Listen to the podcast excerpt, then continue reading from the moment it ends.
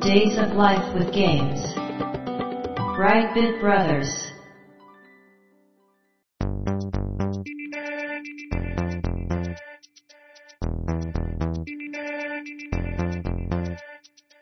どうも、バンピー川崎です。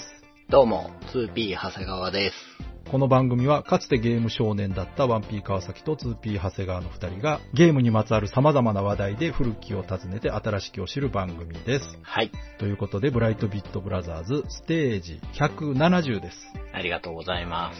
今回は、ステージ170面到達記念リスナー大感謝祭ということでね、はい、今回も非常にたくさんいただいております。たくさん来ましたね。はい。すでにもうね、はい、まとめるだけでもはい、大変になってきたんですが、いただいたコメントとかね、お便りに関しては全て読ませていただいてますので、はい、その中からいくつか紹介したいと思うんですが、本編ではうん、ステージ160から169までにいただいたコメントお便りの紹介となりまして、はい、オープニングではですね、それ以外の回や、初めてコメント、お便りいただいた方を紹介していこうと思ってます。はい、では早速行きましょう。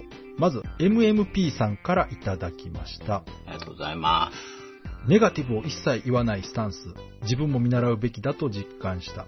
ワンピーさん、ティアキンクリアしたんですか最新作のゲームをやってるとは意外でした。といただきました。ありがとうございますす。あ。りがとうございます。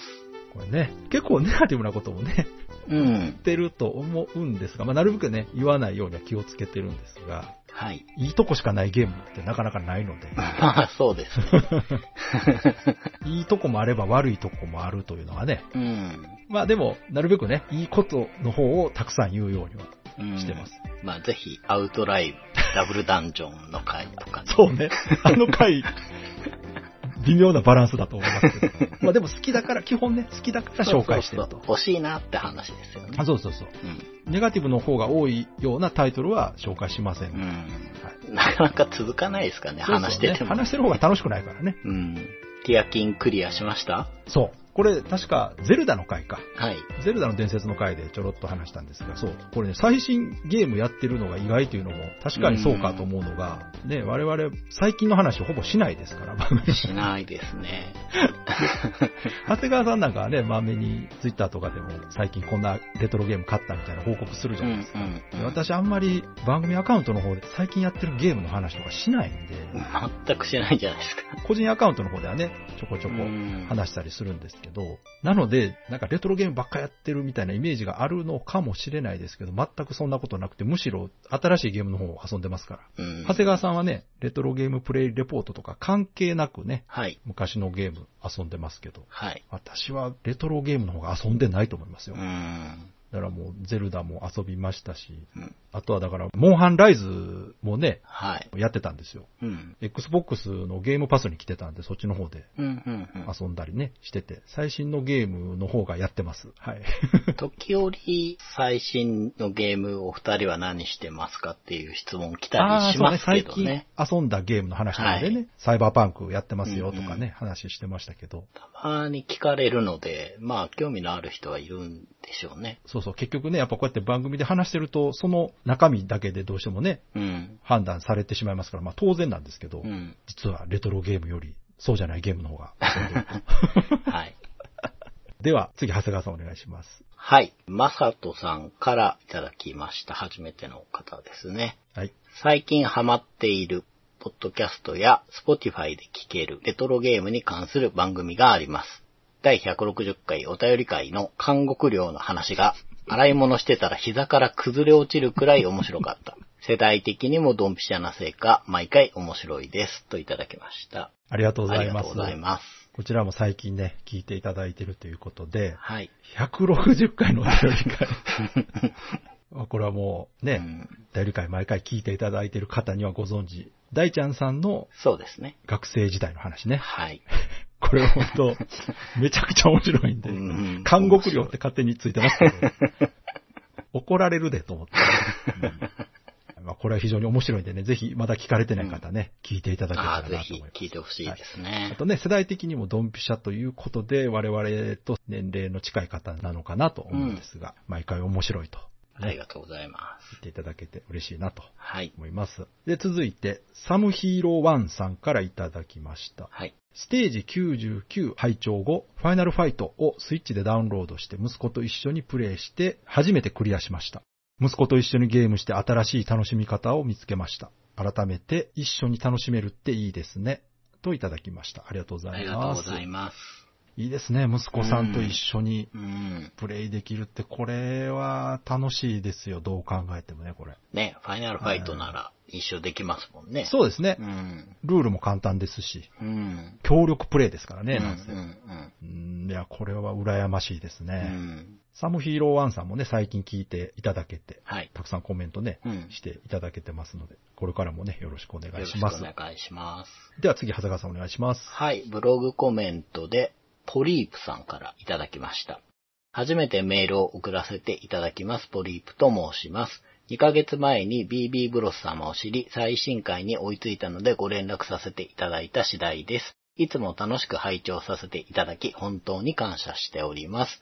お二人とヘビーリスナーの方々の深い世界愛に触発され、20年ほど実家で眠っていたメガドラを取りに行ってプレイしています。シャイニングフォース、ファンタシースター2、ファンタシースター千年期の終わりにまでクリアし、妻から勧められたクロノトリガーを始めて、超序盤で投げ出したところです。かっこ、メガドライバーは対策 RPG は途中でお腹いっぱいになる。過去閉じ。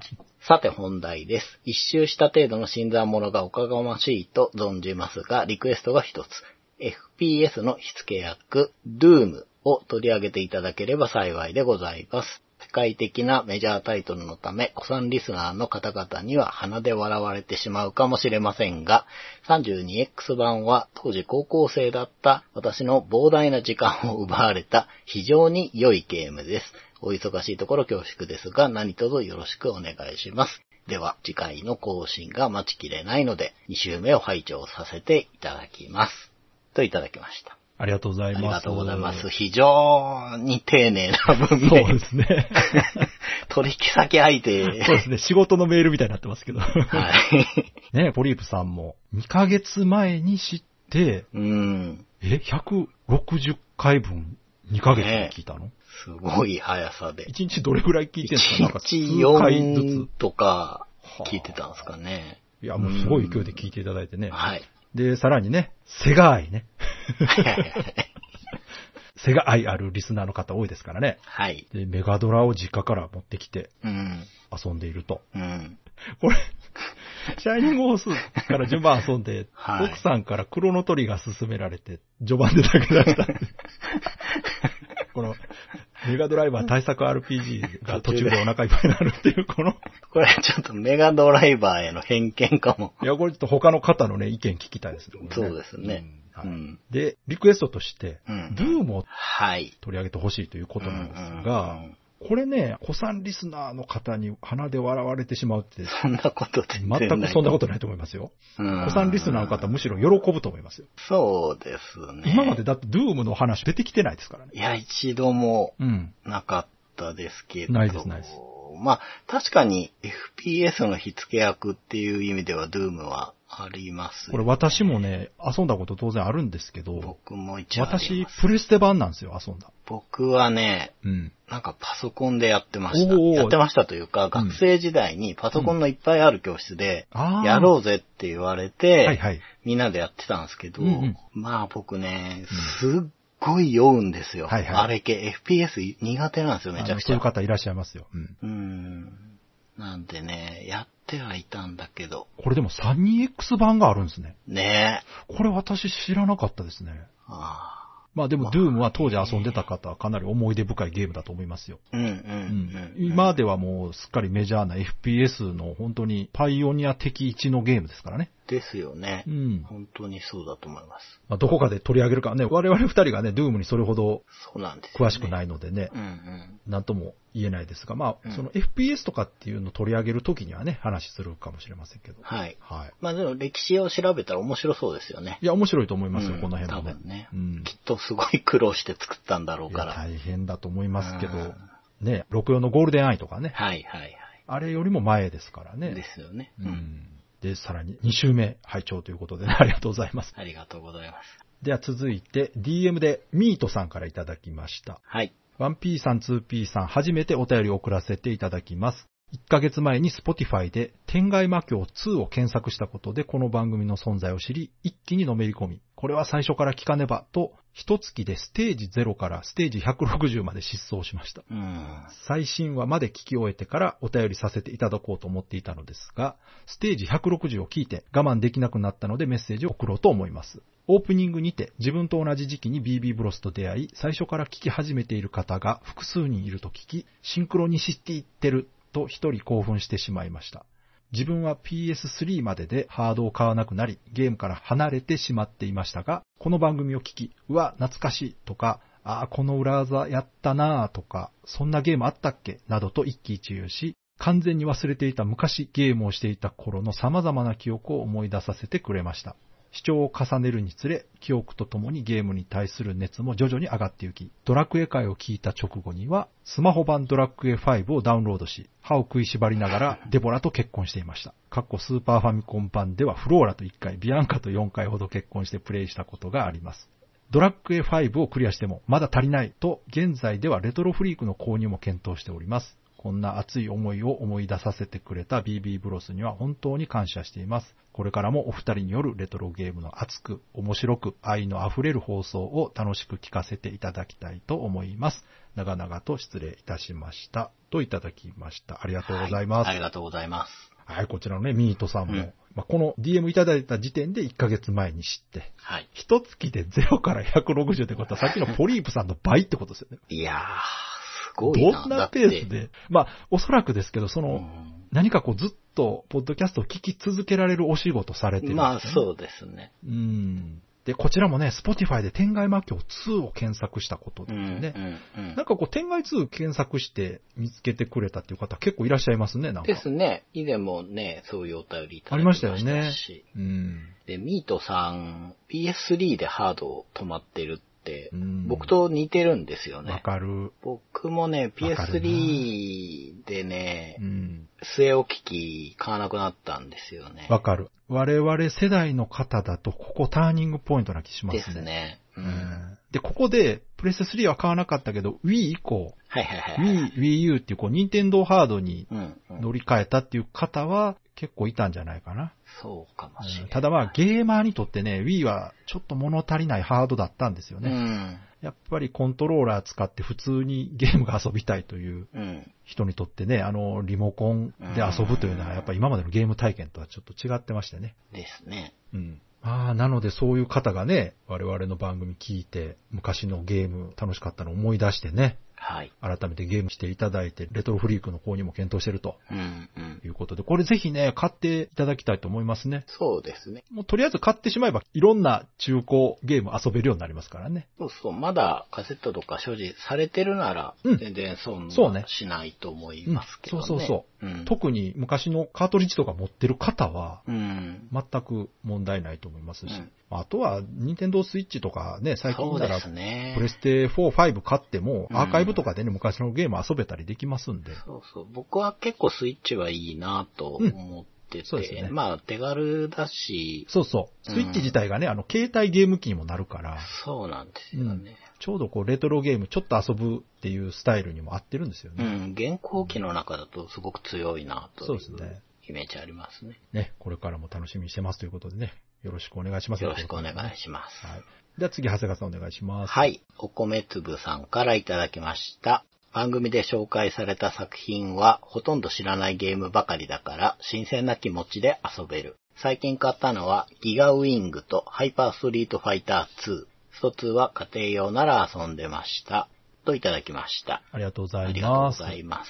ギガウィングとハイパーストファイター2買った。いいですね。うん。ハイパースト2は、ちょっとだけ取り上げたかな、スト2かなんか。うん。全部のスト2遊べるゲーム。そうですよもうね。これ一本あれば十分っていうね。うん、うん。では続いて、テスさんからいただきました。はい。 2P さんのお好きなスプラッターハウスを購入。いろいろ忘れてたので、コンティニューしたけど無事クリア。やっぱりステージ5でヒロインがボスになって襲ってくるのはすごい演出だなぁといただきました。ありがとうございます。ありがとうございます。こちら、長谷川さんおすすめのね、はい。大好きスプラッターハウスを、はい。まあ、コンティニューしたとはいえクリアしてると。うん。テスさんもゲームうまいからなう。まいですからね。うん。ちょっと練習してれば、コンティニューしないでクリアできるようにないや、るとス思いプます、ラねッ。タハウスは、ほんと難易度高いですから、ね。 いや、ど言っうとかき。ますけど、本当に。うんまあ、これ嘘だと思うならね、ほんと、いっぺんやってみてく ださい。めちゃむずいですから。今、アーケードね、アーカイブスで遊べるんで。そうそうそう。ちょうどいいです。僕ね、まだ買ってないんですよ。 まあまあ、長谷川さん別にいつでもいいんじゃないですか、ね。 そうそう。いうや、ん買ったらね、アーケコン欲しくなりそうでね。でもね、もう長谷川さん、スイッチのアーケードコントローラー買っていいっすよ。ああ、まあね。もうだって確かにね。いい時期でしょ。そうなんですよ。だから他の ね、アーケードアーカイブスとかね、うなんか今無償に戦国伝承がやりたいんですよ。ああ、いいじゃないですか。そう、ベルスクとかね、やっぱ、アケコンあった方が面白いだろ ういなや、と。絶対そうよ。だから、うもういい時期でしょ。ん。ですね。うんまあなんかちょっと調べていいアケコンをうん選ばないと。ぜひぜひ。はい。では次、長谷川さんお願いします。はい。ムピョコさんからいただきました。BB ブロス聞いてるとソフト購入欲を強く刺激されることがあるから、積みゲーマーとしてはちょっと困る。といただいてうん、その後返信したりしてたんですけど、うん。 お二人の本当にゲームを愛するお気持ちが伝わってくる上に、面白そう、やってみたいと感じさせられる、かっこ、そして散財しそうになる番組です。 ゲーム雑談系で面白いポッドキャストを探していましたが、BB ブロスに出会って、これこそ求めていた番組と毎日聞いております。といただきました。ありがとうござあいりがまとうす。ございます。いやー、嬉しいですね。嬉しいですね。聞いてるとゲーム欲しくなるとうね。ん。ううんん。うん。、で我々のね、気持ちが伝わってるというね そうそうよかったなと思いますよ。そう。うう。んんまあ、本当米粒さんもテスさんもですけど、うん。実際ね、聞いたのを遊んでみたいなって思ってもらえるのがねう、ん。いいですよね。そうですねう。ん。まあだからこそね、あの、今手に入りにくいゲーム紹介するときちょっとね 確、か気にが引けるんですよ。そうですね。遊んでほしいけどね、プレミアついてたりとか、うんうんそういうのってどうしてもあるんでうね。ん。うんまあだからその逆にね、はい。もう今すぐ遊べるよっていうゲーム はね、遊んでいただきたい。新意見とかね、 急新意見に、はブレイカートとか急に紹介してますからね。で、過去回で言うと本当にあの、ファミコン探偵クラブがもうすげえタイムリーでね。そうでした。あれよかったそうでし。うん。いや本当ね、復刻もいっぱいするんでね。そうそうそう、うん最近本当に多いですから、はい。しかもね、これこそ求めていた番組ってもうバチッとこうハマったんでしょうね。ああ、よかったでうすん。我々自身がね、もう自分んたちが聞きたいというコンセプトでやってますから、はい。まあ我々と感性が近かったというかね、そういうことだと思いますけど、ありがたいですよ。ありがとうございまはい。では、オープニングのお便り紹介以上となりまして、はい各ステージにいただいたお便りコメントは本編で紹介したいと思います。今回もよろしくお願いします。す。よろしくお願いします。 Days of Life with Games. Brightbit Brothers. では、まずステージ160、ね、お便り紹介回ですけど、こちらにいただいたコメントです。第3からいただきました。さあ、お便り回もついに2時間が見えてきたぞ。続々増えるブラザーたちお便りの大波に2人の運命は果たして、といただきました。ありがとうございます。ありがとうございます。これ、ステージ160か。のお便り会が、確か、もう1時間40分以上、うん ?50 分近くあったんかな確か。最長そうでそう、過去最長。長だったんです。うん。過去最長、過去最多の紹介数っていうことで、はい。 ね、もう本当、もうこれ以上は無理なんで、もう2時間は絶対超えちゃダメなんでね。なるべくこう絞っていきたいところなんですが、本当ありがたいことにお便りコメントは毎回たくさんいただけるようになってますね。はいなんとか選ぶのも大変なんですが、うん。。なるべく皆さんからね、いただいたものをこうバランスよく紹介できるようには、長谷川さんの方で調整してもらってるんですが まあ、本当に多くなってきたので、できるだけ一人一回はね、うんコメントを紹介できればと思ってるんですけど、その中でもちょっと文章うんをはしょらせていたそうだいでたすねりとかはいはしていくようになっちゃうんですけど、はいまあ、本当コメントありきの回なので、うん、まあ普段から本当にコメントに助けられてるというかそうねで、すねまあ読んでて面白いですからね、うんそうそうそう僕らも。なので、頑張りどころはだないと思ってやっていくので、今回も多分長いと思うんですけど。 まあいいでしょ。もう正直な話でぜひ聞い3て時間でもいいんですよ、別に。はいうんただもう聞いてられないでしょ。 そうそうそう、聞くそ方うがね聞。く側がね。うん。だって2時間とかもう映画1本分ですからね。 ですよ。もうそれ超えたらね、もうインド映画みたいになってっちゃうか間に休憩入れないとね、ら、ダメで休す。憩入れなきゃいけないうん。はい。では次、長谷川さんお願いします。はい、コッシーさんからいただきました。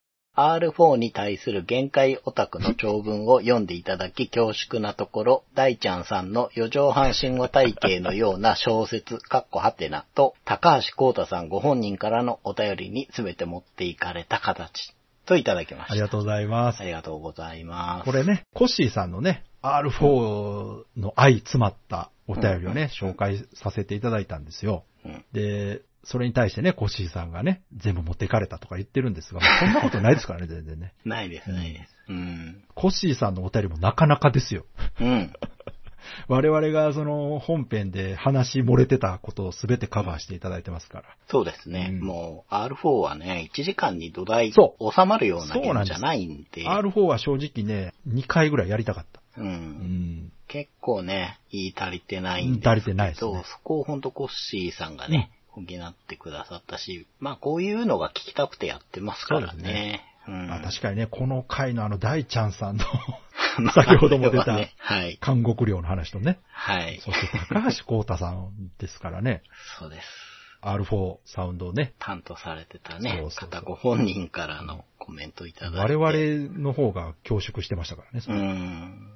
では、続いて鳥のターキーさんからいただきました。はい。 BB ブロス160面到達記念リスナー大感謝祭拝聴やったーコメント拾っていただけた。やっぱり嬉しいな何でもすでに150面でも拾っていただいてるとか。これは後ろから追いつくのも楽しみになったなといただきました。ありがとうございます。はい。ありがとうございます。ねえ、鳥野さん、これついに、うん。この収録ちょっと前にね、はい。最新回に追いついたということで、はい。過去回から聞いてね、もうほぼ毎日、うん2、3ステージずつね、コメントしていただけてたんですよ、ずっと。そうなんですよ。ねすべての回の感想をいただいたと思うんですよね。いや、もうそうだと思います。ははい。もう我々もこれね、毎日非常に楽しみにしてましたので。で、実際最新回までね、追いつかれて、寂しくなったと。まあでもこれからは最新回待ってる間に過去回聞きますっていうことでね。えー非常にもう何度も楽しんでいただけてありがたい限りですけども。い。ありがたいです。ね、ほんとこれからも。もうなんか最新回まで聞いて、うん。燃え尽き症候群みたいになってね、この後ピタッとコメントが止まるなんて。だったらね、ちょっと寂しいですけど。はい。まあそんなこともなさそうなので。うん。まあ、すごいね。時間かかっちゃうな って。本当 に。なんかね、あの、毎日犬の散歩の時にね、はいはいはい。聞かれてるってことでう、ん。すごい健康的でいいなと思うんですうけんうど。ん。はい。では次、長谷川さんお願いします。はい。大ちゃんさんから DM でいただきました。今回もコメント取り上げていただきありがとうございます。最初に FF7 を選びましたが、その量は消灯のアナウンスとともにブレーカーが落とされるので、セーブポイントまでたどり着けないことが連発しました。鉄拳3の方がこのプレイスタイルに合っていましたね。プレイステーションとテレビは各部屋に備え付けられた空調機用の空間うん。に隠されました。そこは鍵がかけられているのですが、仲間の一人がヘアピンで開ける方法を発見します。やり方が広まると見つかるリスクが高まるため、仲間内では、プレイステーション専用の隠し場所として、紳士協定が締結されました。寮のアナウンスですが、A 棟、B 棟、C 棟、D 棟は、なぜか、アルファ、ブラボー、チャーリー、デルタと発音されていました。ブラボー422号室みたいな発音です。先輩から元自衛官だからと聞かされていたのですが、当時よく分かっていませんでした。その後バイオハザードでアルファチーム、ブラボチームと出てきて、これかと納得しました。また思い出すことがあれば投稿させていただきます。といただきました。ありがとうござまいます。ありがとうございます。監獄寮シリーズ第150回の補足 をこれ、いただきましこれて。、本編聞いてない方、何のこっちゃわからないと思いますけど、 はい。あの、本編聞かれた方は、はい。ね、150回聞かれた方は、 もうめちゃくちゃ面白いと思うんですけど、ね、どこにテレビとプレステを隠したかっていうねう。んこうヘアピンで開ける方法。うん、これはもういろいろ ね、問題があると思いますけどね。はい今となっては。いや、この、量のアナウンス について、これもだいぶ遊んでますよね。これ悪乗りしてますよね。これ相当楽しんでますね、この環境をね。 う。うんん、いや、でもいいですね。これすごいいい思い出ですよね、本う当、ん。この時にこう、同級生だったりとか、ね、関係性あった方と今あったりしたらめちゃくちゃ盛り上がるんじゃないですかね、この頃ので話し。ょうね。いや、でもなんか、賢いですよね。 その、 やり方が広まると、バレるリスク高まるなって、思える高校生ってすごく賢いこなれね、中に一人、なんか特殊訓練受けた人とかいるんじゃないですか、こ れ。あ実は。ーなんか、ループものでこの監獄料5回目みたいな人こがれ。多分ね、大ちゃんさんの寮にね、テロリストが侵入しても ね、テロリスト全員その人にやられるパターンですね、これ。ねあいつ何者だよって言われるやつですよ、これ。うんいや、すごいな、ほんと。ね、まあ、ね、皆さんが聞きたかったのかなと思うので、はい今回もあの、補足ありがとうごはいあざりいまがすとう。ございます。ね、これからもほんとまた楽しい思い出ありましたらね、はい、お便りください。お待ちしてます。では続いてですね、ステージ161ですね。はい ER カンフ。こちら、まあね、ストリートファイター6が話題だということで、長谷川さんがチョイスしたというのが誰にも伝わってなかったんです が、はい。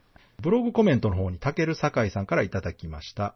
かなり前ですが、温泉旅行に行った時、ゲーセンコーナーに行くと、スーパーマリオブラザーズのアーケード筐体を発見しました。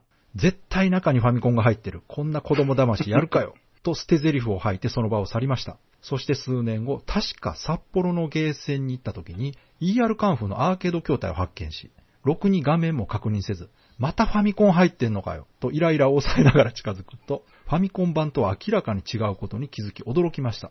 その時はファミコン版が正規品だと勝手に決めつけていたので、偽物だと思いプレイしませんでした。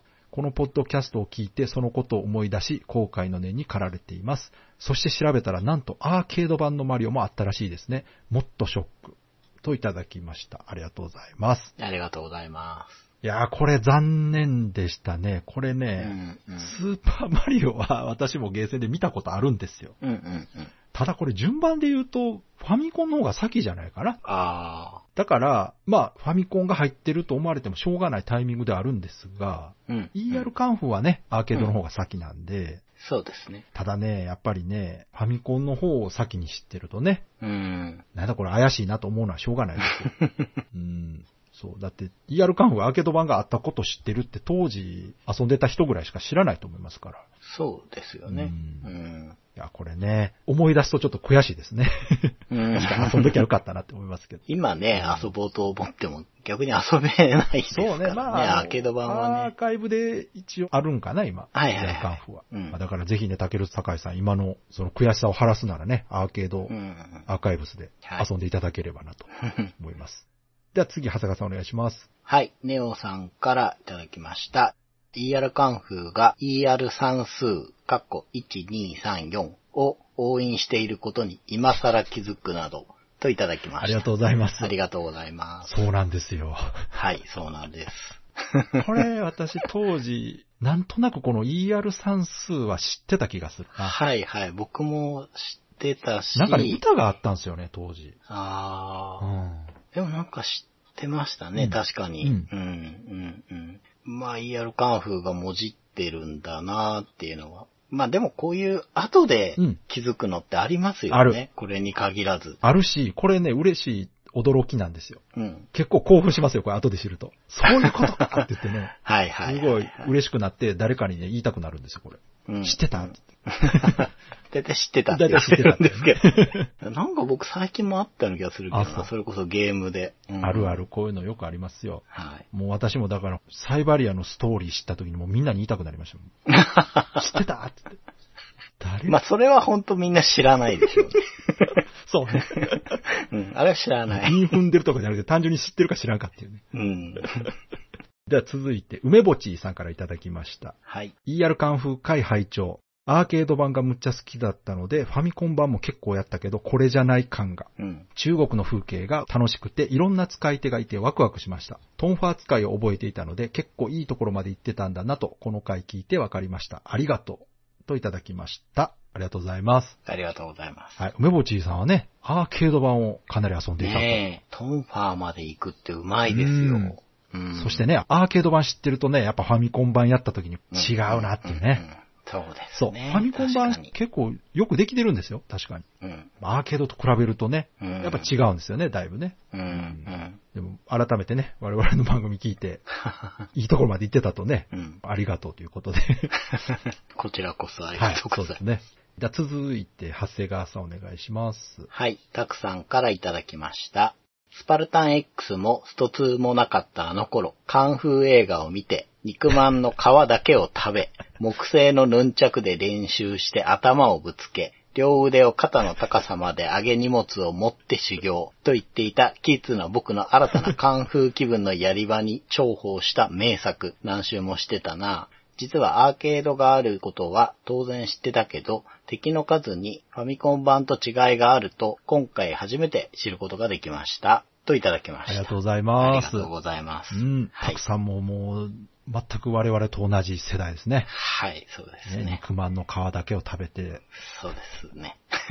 この両腕を肩の高さまで上げ荷物を持つんであーこれね、少林寺36号見たら、まあやりますよね。やりますね。これは。水の桶を持つやつそうです。そう。いや、だから今このね、この例えの中に、ジャッキーとブルース・リーと、はい。その少林寺シリーズが入ってると。うん。リーリンチェまでが入ってるとう。ん、うん。いうところがね、たくさんうまい例えをしてるなと。そう、ほとんどね、もう、あと、霊言同士ぐらいしか残ってないですか ら。そうね。あとあれかな、ミスター・ブーとかかな。ああ、そううだ、んミスターブー。ねえ、デブゴンもある か。そう、我々、だから香港映画めちゃくちゃ見てましたからね、当時。ねうん面白い時代でしたからね。しかも何周もしてるって、たくさんうまいですね。うまいですね。これ結構難しいですからね、やるカンフー。はい。うん。じゃあ続いて、ヤンマーさんからいただきました。はい。ステージ161、桃太郎伝説ターボ最終回。令和に桃太郎伝説を新規で遊んでいただいて、桃伝ファンとしてとても嬉しかったです。過去のプレイレポートのようなどんでん返し的な展開がなく、ワンピーさんをはじめとしてリスナーさんも表紙抜けしたかもしれませんが、実際に遊んでみるとゲーム全体の雰囲気がとても良いのです。かっこプレイレポートでは語りきれないほどの小ネタやセリフや音楽など、もしシリーズの他作品を遊ばれるのでしたら、桃太郎伝説外伝ボリューム1、カッコ1しか出ていませんがおすすめ です。主人公キャラごとに異なるシステムを採用したオムニパスです。といただきました。ありがとうございます。ありがとうございこまちす。らは161のエンディングコーナーね、レトロゲームプレイレポートの方で桃太郎伝説ターボが最終回だったと。はい。しかもね、ヤンマーさんが長谷川さんにプレゼントしてくれたね、そゲうーですムということでね。そうです。ね。なんとかクリアすることができて。いや、面白かったですよ。う本当にまあ、。言われてるみたいにね、そのストーリー的なうん。驚きとかはなくてね、うん物足りなかったかもしれないけれどもと。うん。そう、言われる通り本当に全体の雰囲気とかゲームシステムとかね、うんうん遊びやすさ、はいでところどころに込められてるお遊びね、うん。うん。とかは本当によくできてるゲームだなというのはね、長谷川さんのレポートからもわかりましたけども。はい。これ長谷川さん、山さん進めてる、はい桃太郎伝説外伝ボリューム1ってご存知ですか、知ってます、知ってます。えっ、とね、ヤシャ姫とかでもうーん。遊べるというか、まあ、脇役のお話がうん3つぐらい入ってるやつじゃないかな。ああ、なるたほど。だ、それをやるには、うん。多分2をやった方がいいんですよね。うん。その、無印とターボだと、桃太郎しか出てこないから、ああ、ははその、他のね、サブキャラたちが出たのをやってから、多分こっちやった方が、より面白いかなとは思ってますけどね。じゃあ次、長谷川さんお願いします。はい、フ労働さんからいただきました。ER カンフー、ストローク出たからの特別放送だったのか、気づかないってば、といただきました。ありがとうござあいりまがす。とうございます。まあ気づかないですよ ね。あ。まあ特別放送といううか、まあタイアップ配信。はい。そう、そこまで深い意味はなかったんですけどね。うん。なのでまあ、さらっと流しましたけどね。はい。では次のステージですけども、ステージ162、はい。アドベンチャークイズカプコンワールドということでね、ちょっと毛色の変わったクイズゲームの話をしたんですが、はい。セミヤマさんからいただきました。レッドアリーマとクイズができるゲームがあるとは夢にも思いませんでした。子育てクイズマイエンジェルはゲーセンで友人とお金を出し合い、エンディング、かっこ娘の結婚式まで到達したのがいい思い出です。式の形式をキリスト教式、神前式、ビバリンバ教式という架空の宗教のスタイルが選べ、ビバリンバ教式を選択すると南太平洋の民族風の結婚式を挙げることができました。といただきました。ありがとうござあいりまがすと。うございます。いや、これ私、セミヤマさんのお便りで思い出しましたよ。このビバリンバ教式。うん、うん、うんこれあったわ。うん。気になるじゃないですか。うん。何これビバリンバ教式。こんなんあればね。そ他なんかわかりますからう。そね。うそうそうそう。で、選んだ後に後悔するんですよ。あうんー、これキリスト教式の方が良かったと思 って。うちの可愛い娘が偉いことなってるって思いました、当 時。まあでも、ナムコっぽいな そうね。ビタミナ王国とかね。うん、うん、うん。あのあたりのセンスですよね、なんかね。うんうん独特というか。でも、セミヤマさんもよくね、細かいエピソード覚えられてますよね。そうですね。なんかうん、すごくセミヤマさん的な視点のお便りだなと。でもこの、やっぱクイズゲームをね、ゲはいーセンで友達とお金出し合ってっていう、やっぱこのプレイできるのがクイズゲームのとこなんですようね。ん、うう。んん。まあ、本当マイエンジェルは遊んだ人多いと思うので、うんいつかね、マイエンジェルの話やってもい単い体でかなと。。そうですねう。ん確かにありですね。そそのくらいのゲームだったと思いますね。やっぱ新しかったし。うん、これアーカイブ出えへんやろな。ねえ。いや、欲しいけどな。これね、二つの意味で難しいなと思うのが、やっぱクイズゲームっていうとこと、はいはいまあ、クイズゲームってほら前もね言いましたけど、問題の内容ではい。うんいろいろあったりとか、うん。まあ、あとはその内容的にね、なんかこう子供を育てるっていうところでね、あなんか変に今のご時世だとなんかこう倫理的にどうだこうだみたいなねう、ん話もあるかなっていう気がして。関係ないんですけどね、別にねね。うん。まあ、話すことになったら、ワンダースワン版をそう遊んどきます。ワンダースワン版私持ってるはずなんて探しとこ 僕う。もあるんで。うん、では次、長谷川さんお願いします。はい、サチコさんからいただきました。カプコンのクイズゲームは未プレイだけど、虹色調の奇跡だけはテンプレでセクシーな絵にドキドキしていたのを覚えています。クイズマジックアカデミーは妻と一緒によくやったので、音ゲーの次にお金使ったな。ジャンルとかモードがいくつかあって、その日の気分や人によってプレイ感が違うのが良かったです。といただきました。ありがとうごあざりいがとうまごす。ざいます。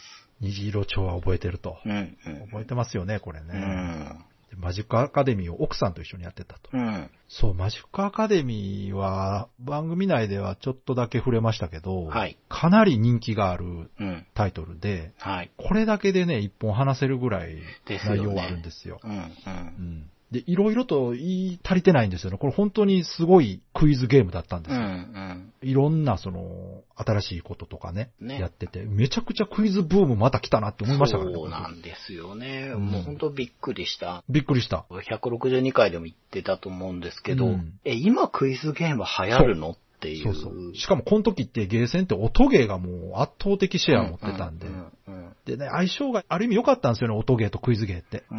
うん取り合わないというか。ああ、そうですね。お客層が違うけどそ、行き来はできるそう感じありますよね。で、音ゲーでね、ゲーマーじゃない層がゲーセンに来てたは時いはにい、はい。このクイズゲーってすごく貴重で、うん。フラッと来た人が遊べるんですよね、クイズゲームうんは。まあでも本当お便りでね、この奥さんとやってるっていうのがうんもうそう本当にそういうことです。うまく表してるというか、まあ、ねこの、幸子さん以外もね、マジックアカデミーについてのお便りいただきましたもんあね。りだましからた。、うん。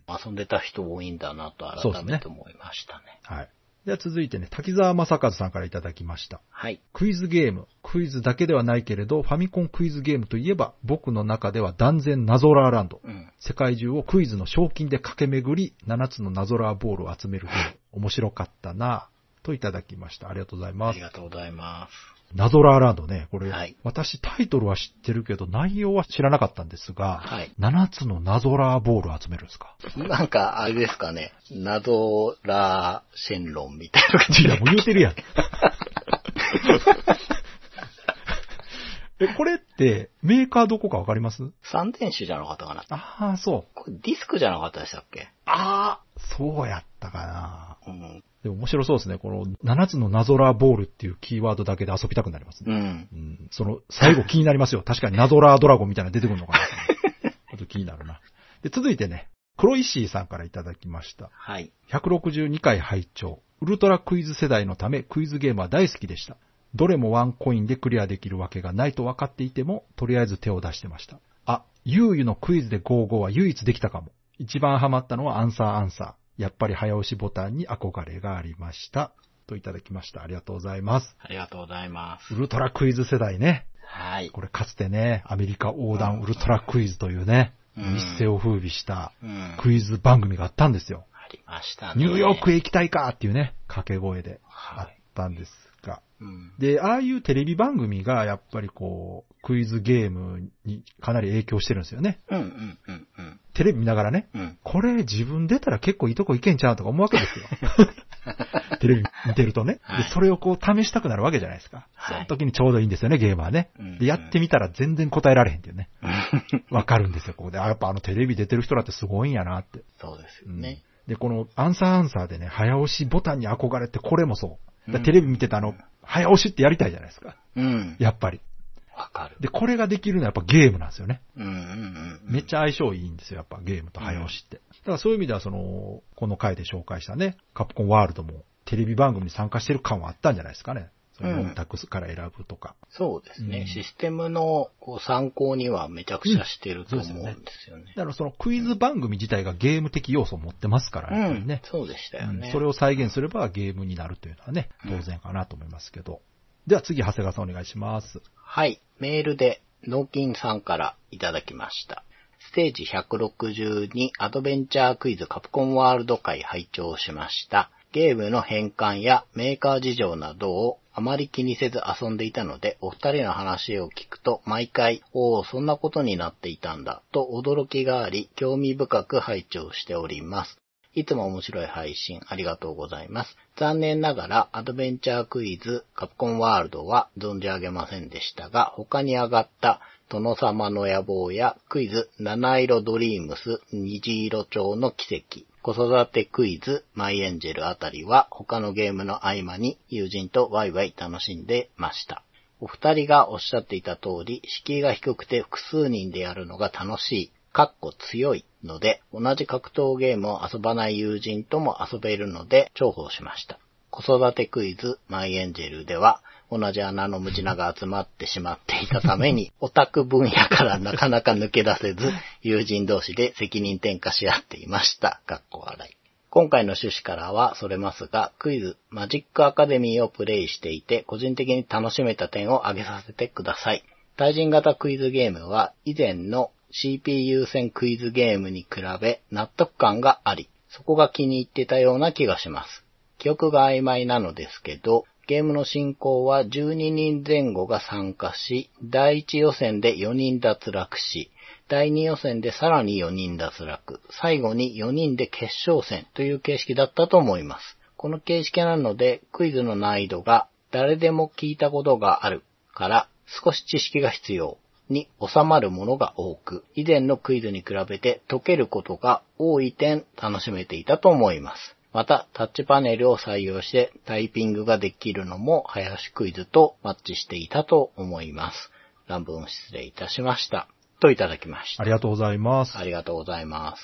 こちらもですね、やはり、うーん。ね、先ほどのセミヤマさんや、うんうん。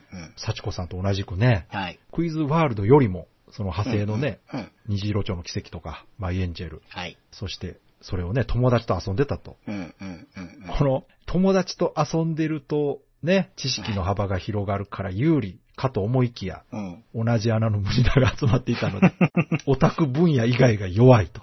うん。これわかりますね。わかりますね。ね。うん。これだから、本当にいろんなジャンルに得意な人揃えておかないとね。そうそうそう。オタクはとりあえずみんな大丈夫なんですそうね。それ以外でそ、うじゃあなんか車とかちょっと詳しいよね、みたいな感じ で。そうそうそうそう歴史とかね。そうそうあーそういう感じのね。そう。うん。強い人がいるとだいぶ心強いんですが。はい。でね、最後にはあのクイズマジックアカデミーね。うこれん。そうでしたね、そうそうう。んうん、対人型っていうのもすごい特徴的だったんですよ。そうですよね。ここがやっぱうんりすごく面白かったというか、それこそさっき川崎さんが言ってたテレビでやってたのと同じことを自分が参加するっていうのが僕らがやってたクイズゲームよりさらに近づいてるってことですもんね。あの全国のゲーセンね、オンラインで繋いでね、うん。それぞれ対戦するという形になってたんですけど、うんうんクイズゲームなんかはテレビとかでもね、人と戦うのが基本ですから、はい。やっぱこうそこを再現してると。うん。で、このタッチパネルね、そう、これもうんうん、やっぱうりんうんテレビ番組に参加してる感じというかね、うんあれなんかもタッチパネルにこう答え書いたりとかうんうんうんしてましたから、うんうん。すごく相性良かったんでしょうね、この大型そ筐うですね体ともうんうね。んううんん。なんか特別感がありますよね、やっぱりね。ありますうね。んゲームセンターに行く甲斐がありますよね。そうそうそうそう。家じゃできない。うんね、今ならね、家でオンラインつないで同じことできるんですけど、うんうん今度はね、やっぱ新たな問題として、その、ネットで調べられてしまうというね、答えをね。ですね。うんうんその問題があるから、今もしこれを実現しようと思ったら、時間制限絶対必須なんですよね。答答え。えるまでにね。うん。じゃないと、あの、調べたら絶対、間違いない時代になってしまったんですよ、今は。 うん。いやーでもこの辺、皆さんやっぱクイズゲームに関しての思い出は、結構同じようなことを感じてたんだなと思いますね。聞いてるとそうですね。うん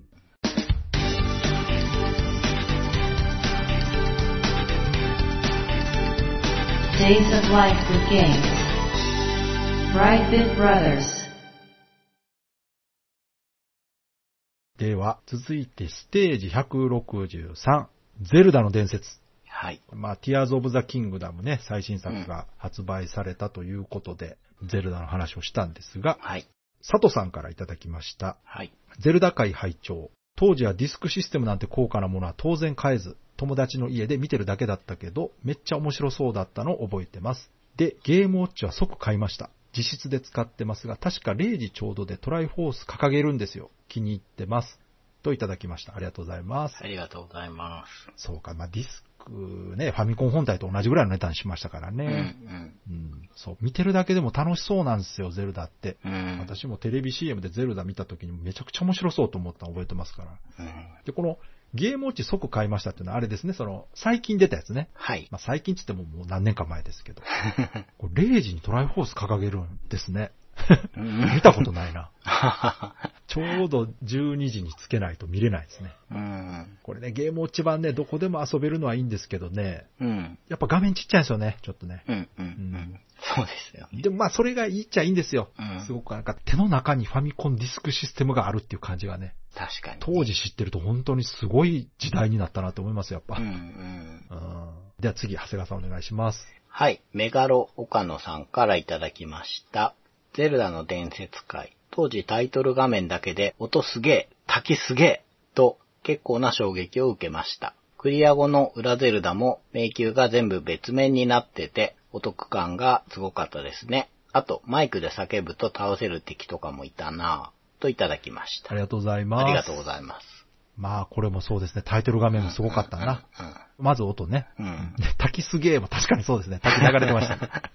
うんあ。とこれ、長谷川さん、裏ゼルダってご存知ですかあ、知ってます、知ってます。裏ゼルダは結構みんな楽しみにしてるっていうか、うんうんうんあの64のね、オカリナとかも確かあって、うん。だから、こういうのってその最小限の労力でなんかこう、もっと遊ばせようっていうことなんでしょうね。うん。うん。そうそう、お得感すごいですよね。うん。 だって倍あるんだ そうもん。そうそう、ほんとそう。あとあの、マイクで叫ぶと倒せる的ね。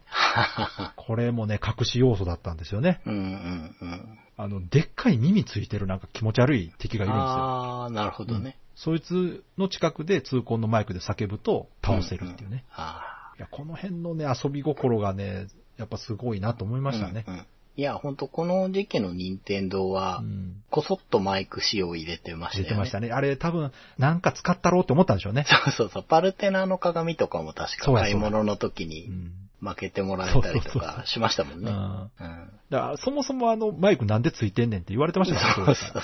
そううん。でも、つけとくことでこういうことできますからね。そう。ね。うんそうですよね。うん。何に使うかはその開発者次第というところもね、そうそうすごいいいことだなと思うんですけどねうん。うんでは続いて、西波さんからいただきました。はい。ゼルダ新作出るたびトライするのだが、毎回途中で挫折するぐらい相性悪いのよね。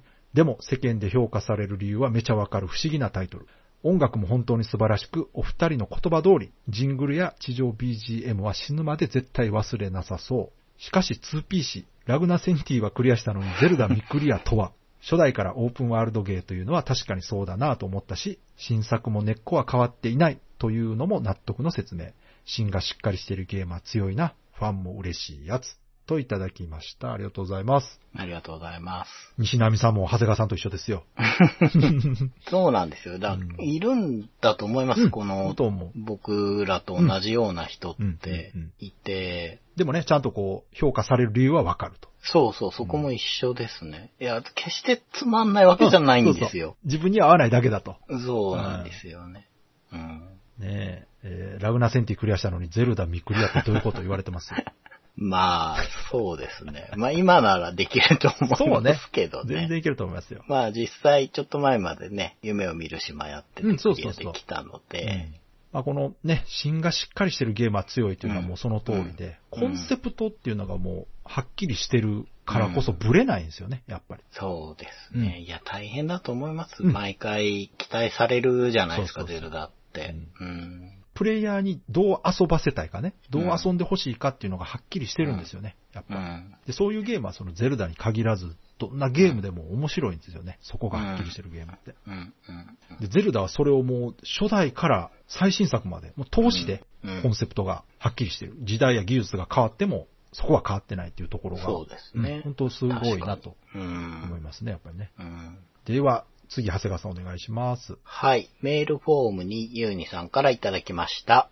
いつも楽しく聞かせていただいております。ステージ163ゼルダの伝説で 2P さんがお話しされた時のオカリナでのクモの巣エピソードに似たような体験を思い出したのですが、長くなったのと一応ネタバレを含むのでお便りにて失礼します。それはスーパーファミコン神々のトライフォースでのお話。はじめは Y 君と自分の二人で始まったトライフォース集めでしたが、周りで見ていた友人たちをどんどん巻き込んでいき、闇の世界に行く頃には仲間たちの総力戦で謎解きに挑んでいました。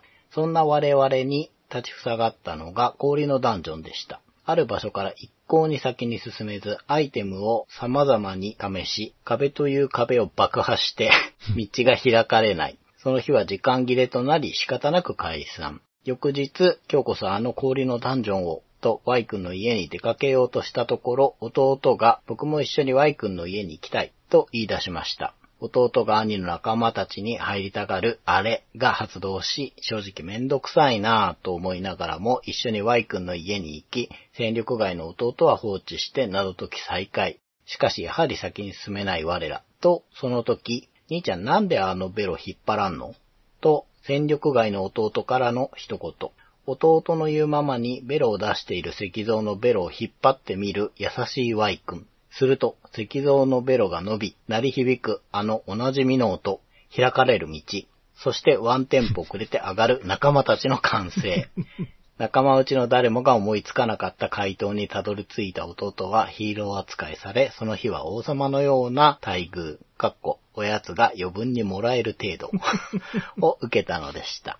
その後、弟が輝きを放つような謎解きを見せることはありませんでしたが、長々と失礼しました。これからもお二人のゲーム話を楽しみにしています。それでは、といただきました。ありがとうございます。ありがとうございます。いや、これいい話ですね。そうですね。うんだから、本当に僕がね、紹介させていただいた蜘蛛の巣をね、松明で燃やすエピソードうんと同じですよね。うんだから、こういうことがあちこちで起きてたってことですよいね。や、こねゼれルダは、めちゃくちゃ微笑ましいなと思うのがね、弟さんがね、みんなの詰まってたところの謎を解いたことで、こう、うんヒーロー扱いしておやつが呼ぶ、もらえるって、これめちゃくちゃ可愛いなと思って。うんですね。でもこれ本人たちにしたらすごい嬉しいことですね、これ。うん。この時のね、雰囲気思い浮かべるだけでね、こうなんかジーンとしますよ。うん。めちゃくちゃ楽しそうだなと思いますもん。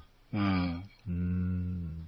いや、本当素直なね、うん。考えというか、そね、うそうそうゲームだからこうだろうっていうのをちょっと超えたとこのね、考えがね、回答っていうのがいいですよこね。の客観的に見てる人の方がね、実は、あー気づきやすいってことがあるんですよねはあはあなるほど、なるほそど。うそう、よくあるじゃないですか。はいはい、はい。ね、実際にやってるより、そばで見てる人の方がこうんうんうんう気づくというね、そのパターンだと思いますけど。うん。いやー、これ素晴らしいですね。うん。 本当に。みんな、はーってなったでしょうね。うんいや、これ、絶対楽しそうやなと思って。 うんはい。ではね、続いてステージ164。はい。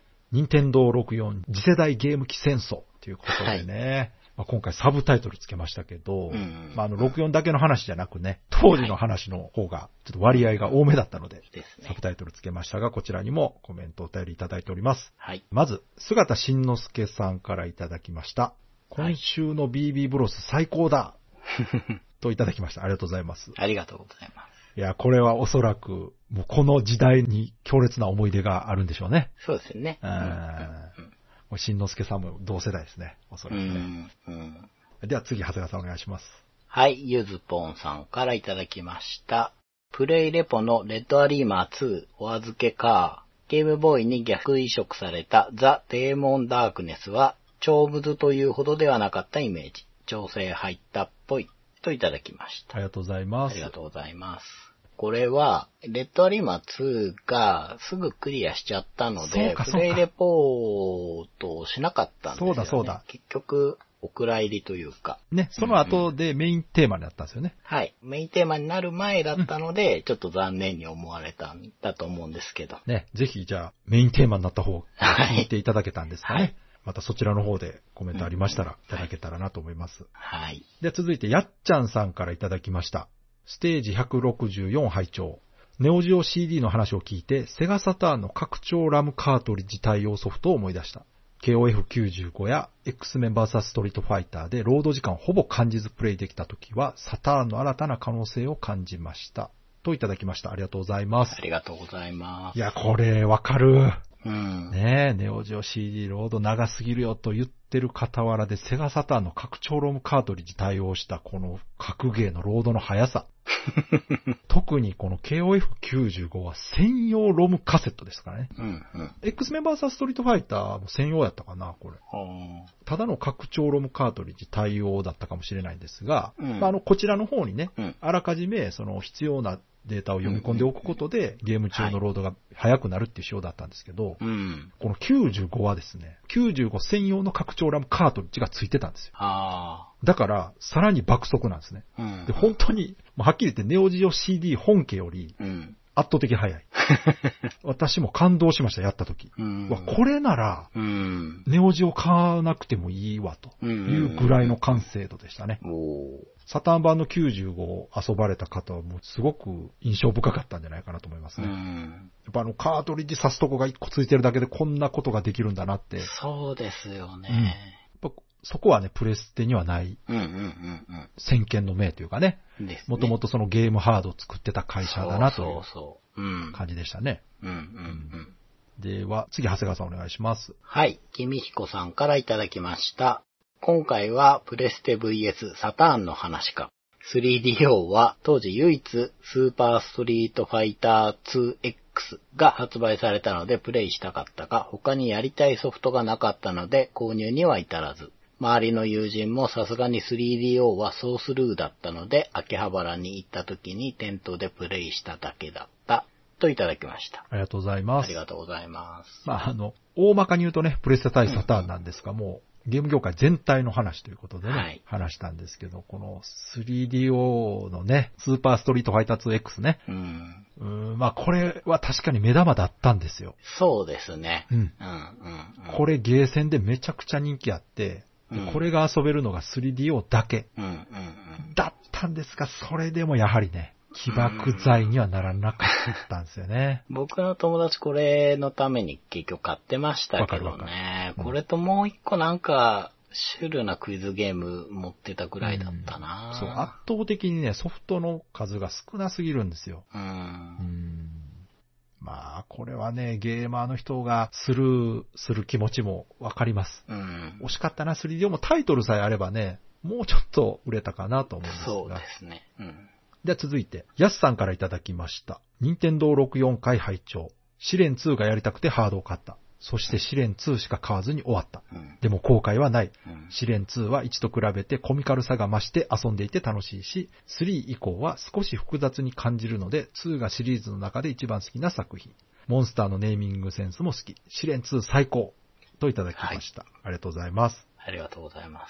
もう試練の完成だった と。そうなんですよ。これいいなぁ。すごく試練2がね。試練2がやりたくてね、うんうんうん64を買いましたと。そうそうそう。全然後悔ないと。そうそう。まあでもそういうもんですよ。うん。うん、このタイトルがやりたいからハードを買うでもそれで十分なんですよね。うん。うんたまにありますよね。あるもうこのハードは、このソフト専用機だわっかてる思えるようなソフトね。あるある。もう、接着してもいいってそう、思うくらいのね。 私もあのドリキャスはだからキャリバー入れて蓋止めてもいいと思ってましたから。 うん、うん。では次、長谷川さんお願いします。はい。ゆきゃすいまるさんからいただきました。ステージ164拝聴近所のパナソニック系列の電気屋さんが父親の幼馴染だったこともあり、我が家に初めてやってきた次世代機は 3DO でした。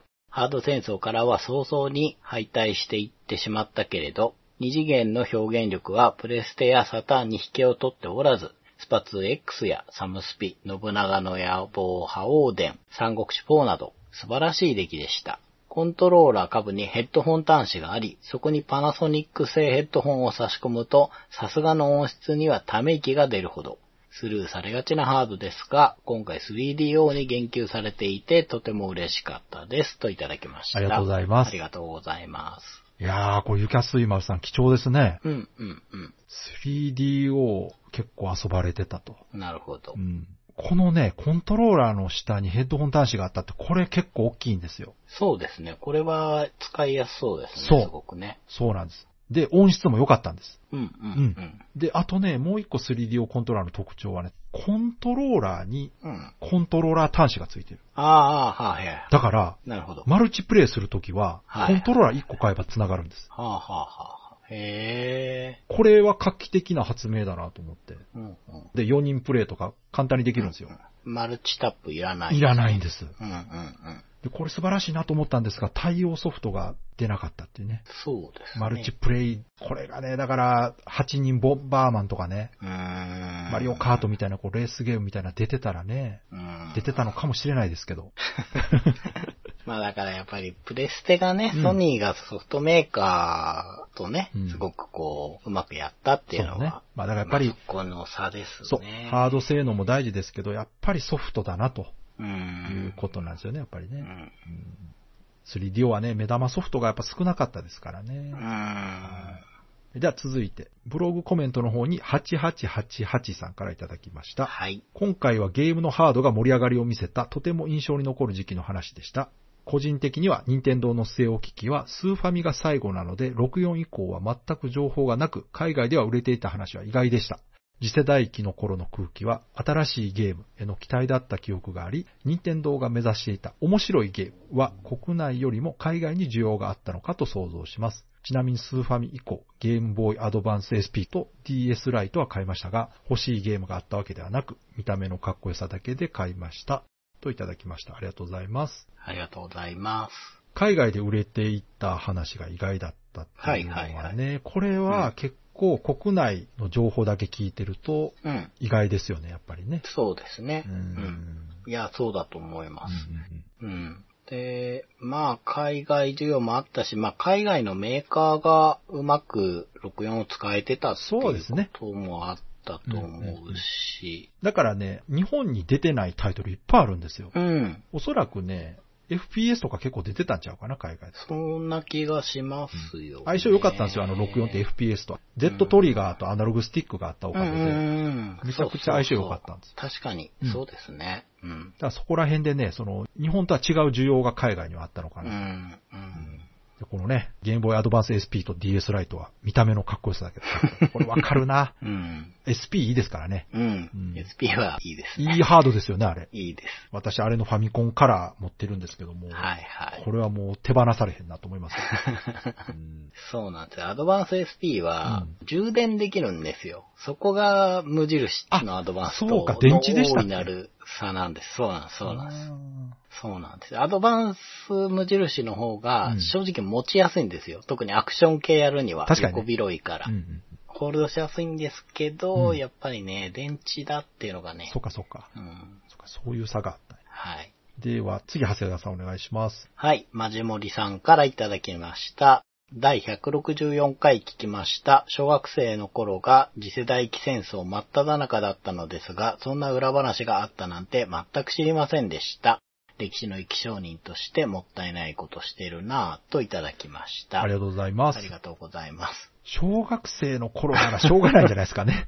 知らないと思います。興味ないでしょ、やっぱね。小学生がうん。ゲーム業界のそのうんハード戦争の話詳しかったりしたら怖いですよ。ねえ怖いですよ。うん。我々はもういい大人でしたからね、その頃にうんうん。だからいろいろこう覚えてるんですが。うん。でもその時代をね、生きてたというのはね、うん。今改めて思い返してもなかなかできる経験じゃないんでね。そうですあのね。知識として知らなかったとしても、体感されてますから。うん。はいはいはいはい。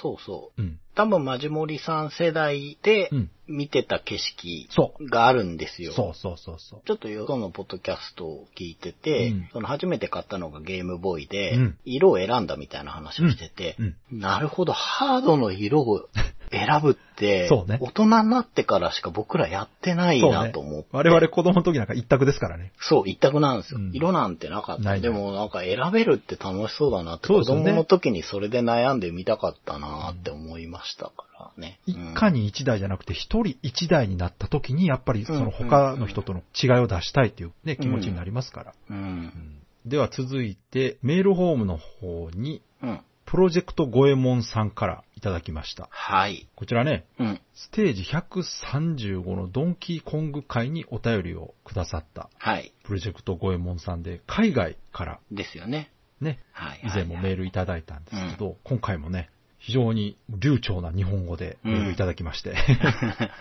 ちら 紹介したすごいいとな。はい。川崎さん、長谷川さん、こんにちは。プロジェクトゴエモンです。先日私が送ったお便りをフィーチャーしていただいて光栄です。省略なし。しかも、ご丁寧に読んでコメントしていただいてびっくりしました。ゲームボーイドンキーコングは日本ではそんなに知名度がなかったんですね。最近の15から20回のステージを振り向くと、過去、特にクイズのゲーム、思い出のゲームグッズは、ハードは同じだったかもしれませんが、今と違って、プレイヤーは国、地域によってゲームの経験は全く違ったと言えるでしょう。うん。特に任天堂64と次世代ゲーム機戦争の場合はその通りだと思います。私の思い出ですが、小学生の頃にお父さんが亡くなって、数年後に地球の反対側に引っ越しました。ずっと任天堂のファンでしたので、引っ越しする前に64を買ってもらって、そのまま国境の海を渡って新しい生活が始まりました。人生が丸ごと変わったあの頃、変わらなかったのはゲーム機だけでしたので、ゲームソフトは少なくて、全体的にジャンルも狭かったですが、全く気にしませんでした。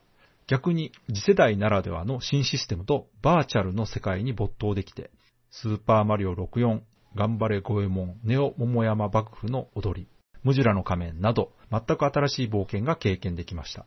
弟や友達と一緒にゲームを遊びたかった時も、ゴールデンアイ、スマブラ、実況サッカーなどもあって、革命的なレーシングゲームも何本もあって、何百時間も遊びまくりました。時が経って大学を卒業して、留学として日本を初めて訪れました。ゲームの雑誌をよく読んでいましたので、興味津々で日本限定の64のソフトを楽しみにしていましたが、ゲームの店に寄った途端驚きました。64はそんなに人気がなかったのか。当時の日本のゲーマーのテイストに合わなかったのかもしれませんが、64のおかげで充実したゲーム生活を送ったと思います。息子は全然信じてくれませんが、任天堂のハードが人気がなかった時もありましたね。長文になってすみません。本当に興味深いステージでした。ありがとうございました。ちなみに、ミニゲームだけでしたので忘れていると思いますが、スーパーファミコンのクイズゲームといえば、頑張れゴエモン、雪姫救出絵巻が記憶に残っています。いつか頑張れゴエモンの話を聞きたいですね。厳しい残暑の中、台風で危険な夏ですが、お体を大切になさってください。はい。といただきました。ありがとあうごりざいがますと。うございます。いや、本当にね、外国人の方が書いたとは思えない。 特 に締めのね、厳しい残暑の中うーでん、このあたり、日本人の方でもなかなか難しいとそう思でいすますけどね。今使わない言葉ですよね、あんまりね。ねえいや、ということでね、ちょっとプロジェクトゴエモンさんの、また新たなうん。うんお話だったんですけどそもう、ですね。やはり日本に来られてたんですね。そうですね。留学されてたっていうことで、まあ、こういうね、メール送っていただけることとか、うん我々が日本語で喋っているポッドキャストを聞いていただけることもね、ねえ、これ自動翻訳だけでここまでならないですようんね、う多分ねんうん。だからうん、ちょっとね、分かったなっていうそうですね。気はしますが、もうなんかこちらとしてもすごく興味深いというか、そうですね。本当にやっぱり、小右衛門さんがおっしゃる通り、うんやっぱ国が違うとね、全然視点が違うんだなっていう。うんで、それだけやっぱり、うん日本国内のソニーの戦略がすごくうまかったっていうことの裏付けですよね、これね。そうですね。これだから、64の回でね、うん話しましたけど、うん。国内では64は振るわなかったうん。けれども、海外ではヒットしていたというのが、これ本当にうん。当時のね、うん。ことを知ってる五右衛門さんのおかげで、うん。すごくリアルな意見が聞けますですよね。こうん。だから、うんニュートラルに3つの次世代機を並べたときに、れねうんこう、もともとの任天堂への愛情だったり、うんこう、楽しい経験した思いがあるから、うん64を選ぶし、うんそれでね、全然プレステの方がいいなとか、そういうふうには全く思わず楽しめていたっていうね。うん。うん。ことですよね。で日本はやっぱり空気がね、サターンかプレステかってうんなってたってことですよね。そうですね。まあ、あと、この、五右衛門さんが挙げてくれたタイトル自体は、うん。おそらくこれ日本人にもわかるタイトル挙げてくださってると思うんですよ。そうですね。で、日本で発売されてないタイトルもたくさんあったはずなんで、はいはいはい。で、それらがね、やっぱ海外で64がうん。売れていた、うん。一位になってたのは間違いないと思ううんん。うで、んう。ん。だからこのあたりね、その、うん多分、五右衛門さんが日本で録音が人気なかったことに驚かれてたのと同じようにね、うん。うん海外の事情を知らなかった方はね、あ、海外でそんなに人気があったんだっていうのは本当意外だと思いますよ。うんやっぱ海外でもゴールデンアイは楽しまれてたんですね。うんやっぱ面白いものなあれは根源的な面白さなんですよね鬼ごっこみたいなもんですうんかうら。んううんん。それに、やっぱりね、007っていうコンテンツ自体は日本よりね、そうそうそうん、う。日本でもね、007人気ありましたからあね。りますあります。日曜洋画劇場とかでバンバンやってましやたから。ってました。私も見てましたよだから。みんなねうん、やっぱり知ってる映画だったし、そうそうそうそう。それでもやっぱりね、海外の方がよりね、うん007知ってる人多いだろうし、うんうんううん、いや、面白いん、ねえ。ね。まあ、言われてるみたいに当時の日本のゲーマーのテイストに合わなかったというよりはですね、うんうんまあ当時のその国内でのプレイステーションの勢いがすごかったといすごかっうたところが大きかったかな。ですね。まあただ実際やっぱ国内タイトルは弱かったんですよ。うんちょっとね。ううん。う。んんで、この、面白いのがこう、息子は信じてくれません が、任天堂のハードが人気なかった時もあった。だから、五右衛門さんの息子さんは、任天堂なんてめちゃくちゃ人気あるゲーム会社じゃないっていうイメージが強いんですね、やっぱり。そうですね。だから、まあ、Wii 以降そうです。だから Wii 以降しか知らなういん。ユーザーからしたら、任天堂最強ですからね。ですね。う。うんん。まあ Wii 自体はね、うんそこまですごく、まあ今のスイッチに比べればってとこあるけど、いや、でもそれでも Wii めちゃくちゃ売れてますからそう売れね。てたし、同時にやっぱ DS、3DS そもうすごかったかそうら。そうそうそう。だから、うん。 おそらく五右衛門さんの息子さんの年代でいくと、その時の任天堂のイメージが強いですね。で、スイッチですもんね、そのままねうん。そう。そりゃま強い。さか ね、64キューブ時代。まあ64はね、海外で売れてたとはういえ。んうん。うんあ、でいもやキューブって海外どうだったんでしょうね。キューブは結構苦戦してたんじゃないさすがに。なんかそうな気がしますよね。国内だけじゃない気がしますね、あれ多は分ねね。、うんまだね、しちょっと調べてないんでわかんないんですが。うんまあただ、この五右衛門さんのお便りはね、いつもうんうん全くその違う文化はい。で同じゲームを楽しんでいるはい、はい。一プレイヤーとして、この意見の違いというかね、うん環境の違いとか知ることができるんですごく面白いです、ね面白いですね。本当に、調べようがない生の声だから。なんせね、その国内だけでもね、うん。東京と大阪だけでだいぶ違うわけじゃないでうんすうか。んうん。そりゃもう海外なんて行ったら全く事情が違うといううか。んね、あの、私前回、ごえもんさんのお便り紹介した後うん。に、はい。特にリアクションがなかったので、はいはい。あもしかしても聞いてないのかなってちょっとね、心配にはなったんですが、 うん聞き続けてくださってたみたいで。うん。ねそして、ハンドルネーム聞いてわかるように、はい。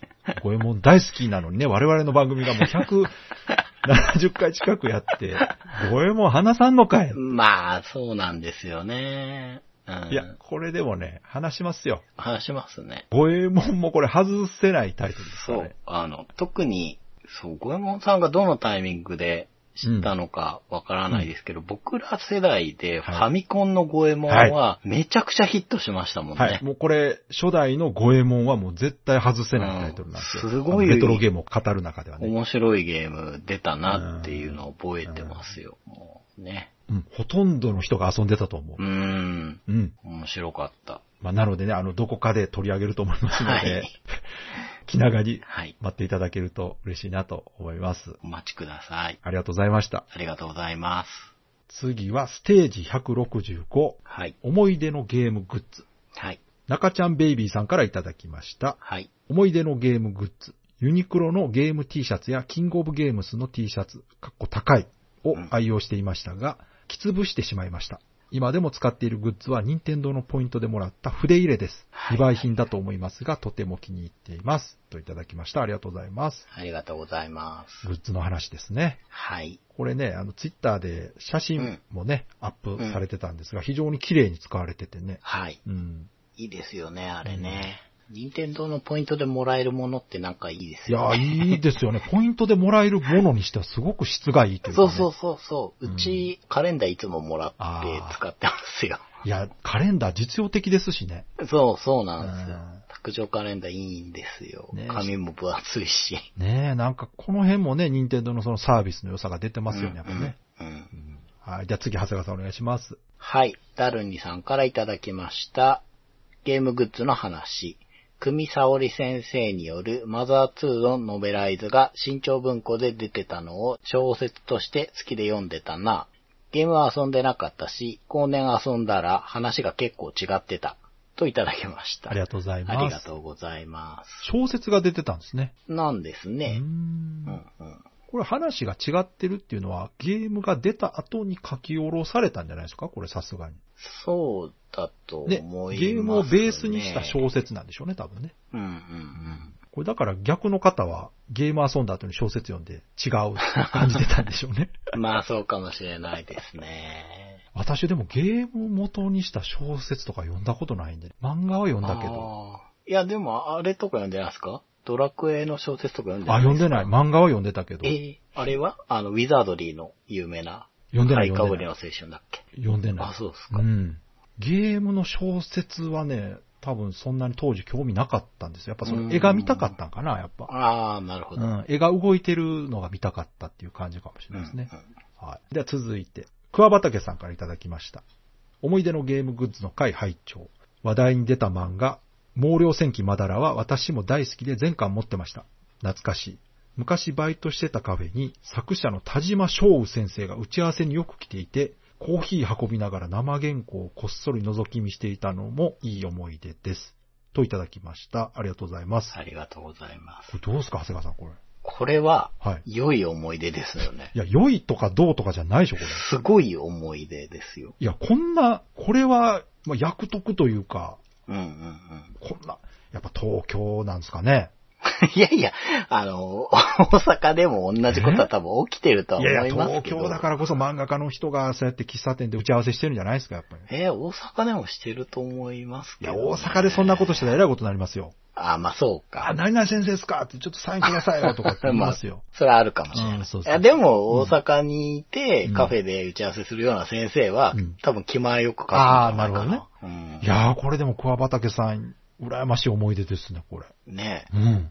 えなんか、この当時のって言ったら、本当ちょっと失礼だけど、この時の田島翔先生ってなんかすげえ、すげえ価値が高い。いやいや、もう知ってる人からしたらすごい、えーってうん。なる人ですよ。当時すごく新しい作家そうそうそう。グループのそ、うなんか筆頭みたいうなんポジションだったじゃないですか、田島漫画家の中でも先そのニュージェネレーションの生ってそうそうそうそうそう人そうでしたからね。萩原先生とか、そうそうそううん岡崎武史先生とか、あ、あそこら辺のね、漫画の次の時代を担うそう。作家っていう感じのね。そうそうそう。うん僕はそのイメージがあって、中でも田島先生がそのトップみたいないや、イメーめジちゃくがちゃスタイリッシュな絵柄でしたからね。かっこよかった。めっちゃかっこいい。ね、まだらの後の最後もね、やっぱそうりそうそうそう、読んでたわ。けえなーって思ってた。僕のちょっと上の先輩がアシスタントで行ったんうんで、ええすごいな。すげえなって思いましええ思いますよね。た。うん。いや、これいい思い出ですね、これ。じゃあ次、長谷川さんお願いします。はい。シュンチャールズさんからいただきました。アンソロジー本か、懐かしい。確かにスト2や画廊伝説、KOF、サムスビ、ヴァンパイアとたくさん出ていましたね。僕は格ゲーの漫画なら作者は誰でもよかった派だったのですが、中平正彦先生、橋口隆先生、神崎正臣先生の漫画は思い出深いな、よく読んでた、といただきました。ありがとうございます。はい、ありがとうございます。アンソロジー本ね。はいいっ。ぱい出てましたね。特に格ゲー ね。多かったな ぁ作者は誰でもよかったってことですけど、やっぱこう中平先生はね、うんゲーメストでストゼロの漫画とか、桜頑張るとかね、うんうんうん。話題でしたけど、私はね、あれが好きだったんですよ。あの、竜子の剣。はいはいはい。知ってますいや、わかんないです。ああ、そうゲーメストで連載されてたんですけど。コミックゲーメスの方本家の方かそうそうそう、本家の方。な。ああ、じゃあ読んでるはずだな。あ、知りません。あの、天岸悦也さんかなはああ、そう、知らないですか。あうん。なんか思い出せないです。ああ、そう。うん。そっかそっか。カーマンに指令をとかって言ってね、あの、流行外伝のカーマンコールっていうメインじゃないキャラを主人公にした漫画とか書いてて。い へえ。いや、面白そうだな。や、面白いですよ。この、天岸悦也さんっていう方、結構劇画タッチの絵描かれる方で、うん。でね、漫画の中でのその、竜コランブの解釈とかがすごくかっこよくて、うーん。ゲームではね、そんな設定ないんですけど、うん漫画の中の独自の設定として、その、竜コランブっていうのは、うん。精神状態を追い込んで、うん。もう無意識で体が動く動きらしいんです、あれ。あ、それなんか、あれ、じゃあ読んでたな。そのフレーズ覚え知っててる。るそう。それそれ。うん、うん、ううわん。天地極限で出すみたいそうな。。極限状態で体が無意識に動いてるう。ん、うん。技っていう設定なんですうん。うんあ、じゃあ読んでたそな。う。ゲーメストコミックス、竜子の毛の漫画です。へめえ。ちゃくちゃ面白いんです、こ絵見たら思い出しそう。れ。多分思い出すと思いますうんよ。うんうん。すごくね、シリアスな漫画でかっこよくてね。うん。 SNK のあの、竜子の世界観とも合ってたんですね。はいはいはい。じゃあ続いて、ヤビさんからいただきました。はい。ステージ165思い出のゲームグッズ。お便りを読んでいただきありがとうございます。他の方の濃くて面白いエピソードの多いこと多いこと。ユーニさんのドラクエ下敷きの話を聞いて、自分も親から何か買ってもらう折、いろいろな知恵、かっこ悪知恵を含む、を働かせていたことを思い出しました。といただきました。ありがとうございます。ありがとうございまこす。れあれですよね、ユーニさんが下敷きが割れたからって言はいって、ドラクエシリーズ揃えたっていうねう。んう。うんんこれいいですね、この話もよかった。よかった。そう、面白いエピソード多いんですよ。う。うんんこれだから我々もね、楽しいんですけどね、毎回。 本当ゲームグッズはね、うんどうなるかなと僕は思ってたんですよ。あんまり来ないうんか、攻略本に偏っちなるゃほどうかなって思ってたんだけど、うんそんなことなかったですね、やっぱりいろんな、たくさんの人のいろんな思い出がありましたね、やっぱね。うんうんでは次、長谷川さんお願いします。はい、まじもりさんからいただきました。第165回も聞きました。大義林、講義園は持ってないゲームの情報を読むために買ってました。あとは親戚が買ってきた福袋に入ってたデータック。バーコードのために何でも切り刻みました。たなぁといただきましあた。りがとうございまあすり。がとうございます。データックあったなね、164回で歴史の生き証人としてもったいないというね、ぁうん。お話ありましたけど、うん十分承認になってると思うんですそうよ、ですねこれ。ババーコードのために何でも切り刻むのは僕らはやってないじゃないですか、世代的に。ギリやなぁこれ流行って私もね、このデータックすごい興味あったんですけどね。はいはいはもうい。年齢的にはそう。そういうの遊ぶ年齢じゃなかったんですよそうそう。やってるなとは思ってたんですよ。うん。で、まあ、それは面白いだろうなとも思ってたけど。いやでもこのバーコード使ってっていうのはすごく当時面白かったんですようね。ん、うん、う世ん。の中のものほとんどにバーコードついている時代だったんでね。はい。子供からしたらもう何でも、そう。このバーコードやったら強いんちゃうかとかね。なんか全然こう強そうじゃないのからそうめちゃくちゃ強いやつとか生み出されるの興奮しますよね。今の時代だったらみんなで情報交換しまくってなんかこう最強のうん。ね、バーコードとかすぐ見つかりそうでね。 そうなんですそこをこうね、探すところも楽しいところなんですけどねよ。。そうそうそうそう。今はそういうう楽しみがなうん、情報が早すぎて、なんです、なくなってしまうとこはちょっとありますけど。うんな親からしたらなんでこの子なんでもかんでもちょん切ってんだろうってね。思う思ううん結構これでね、うんちょっとやらかして親に叱られた記憶のある人とかもいそうあで すいねるんじゃないですかね。切っちゃいけないもうんん切そうってそうそうそうう。ん。はい。 Days of Life with Games. Bright Bit Brothers. では次はステージ166、はい。バトルシティ突撃ポンコツタンクということでねうん、戦車2本立てです。はい。りょうじさんからいただきました。バトルシティといえば、近所の軍人将棋好きの兄ちゃん、かっこリーゼントを思い出し ます。当時、小3くらいの俺がエルガイムのプラモをうまく作れなくて、手伝ってもらおうと遊びに行ったはずなのに、気づいたらバトルシティの指導を受けていたという。後にその人は陸上自衛隊へ就職しました。 といただきました。ありがとうございまあすり。がとうございます。短いけど切れ味のあるはいコメントですね、これね。うん、うん、うん。。軍人将棋好きのリーゼントのお兄ちゃんが、後に陸上自衛隊へ就職 ね、バトルシティを遊ばせてもらったんじゃなくて、指導を受けたんですね。そうですね。だからこう、なんかやたらと軍人、陸上自衛隊、戦車みたいなね。うんちょっと関連性がある。エルガイムのプラモっていいな、ガンダムじゃないんだ。ねえ、なんかいろいろ面白いですよね、この。いろいろ 面白い。いやー、本当に言葉選びがいいですね。でもあった事実をね、繋げてるだけなんうんですけど、うめんうん。ちゃくちゃ面白いな。面白いです。じゃあ次、長谷川さんお願いします。はい。高重さんからいただきました。ポンコツタンク。私がハルケンを初めて認知したゲームです。一人用モードはパターンを覚えて一人で RTA してました。持ってる友達が少なくアダプターも所持していなかったので4人対戦は妄想でしてました。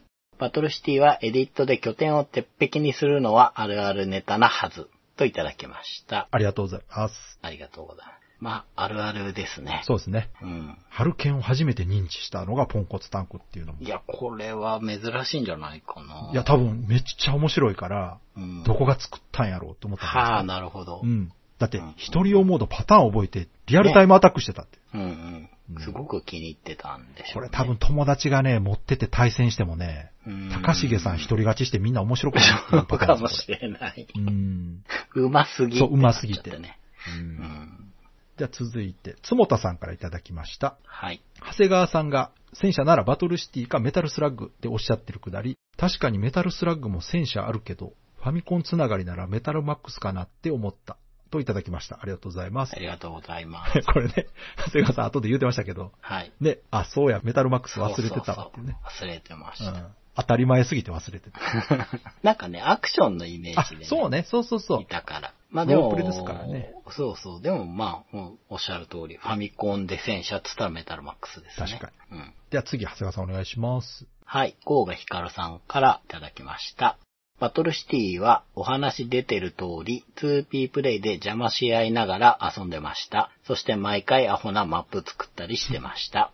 ドミニオンに立ちコマ。今の人は淵コマとか知らんだろうな。ドミニオンの火器の近くでタバコ吸ってる隊員を警棒で殴る勢いで叱ってたり、双子アンドロイド娘とか夏井です。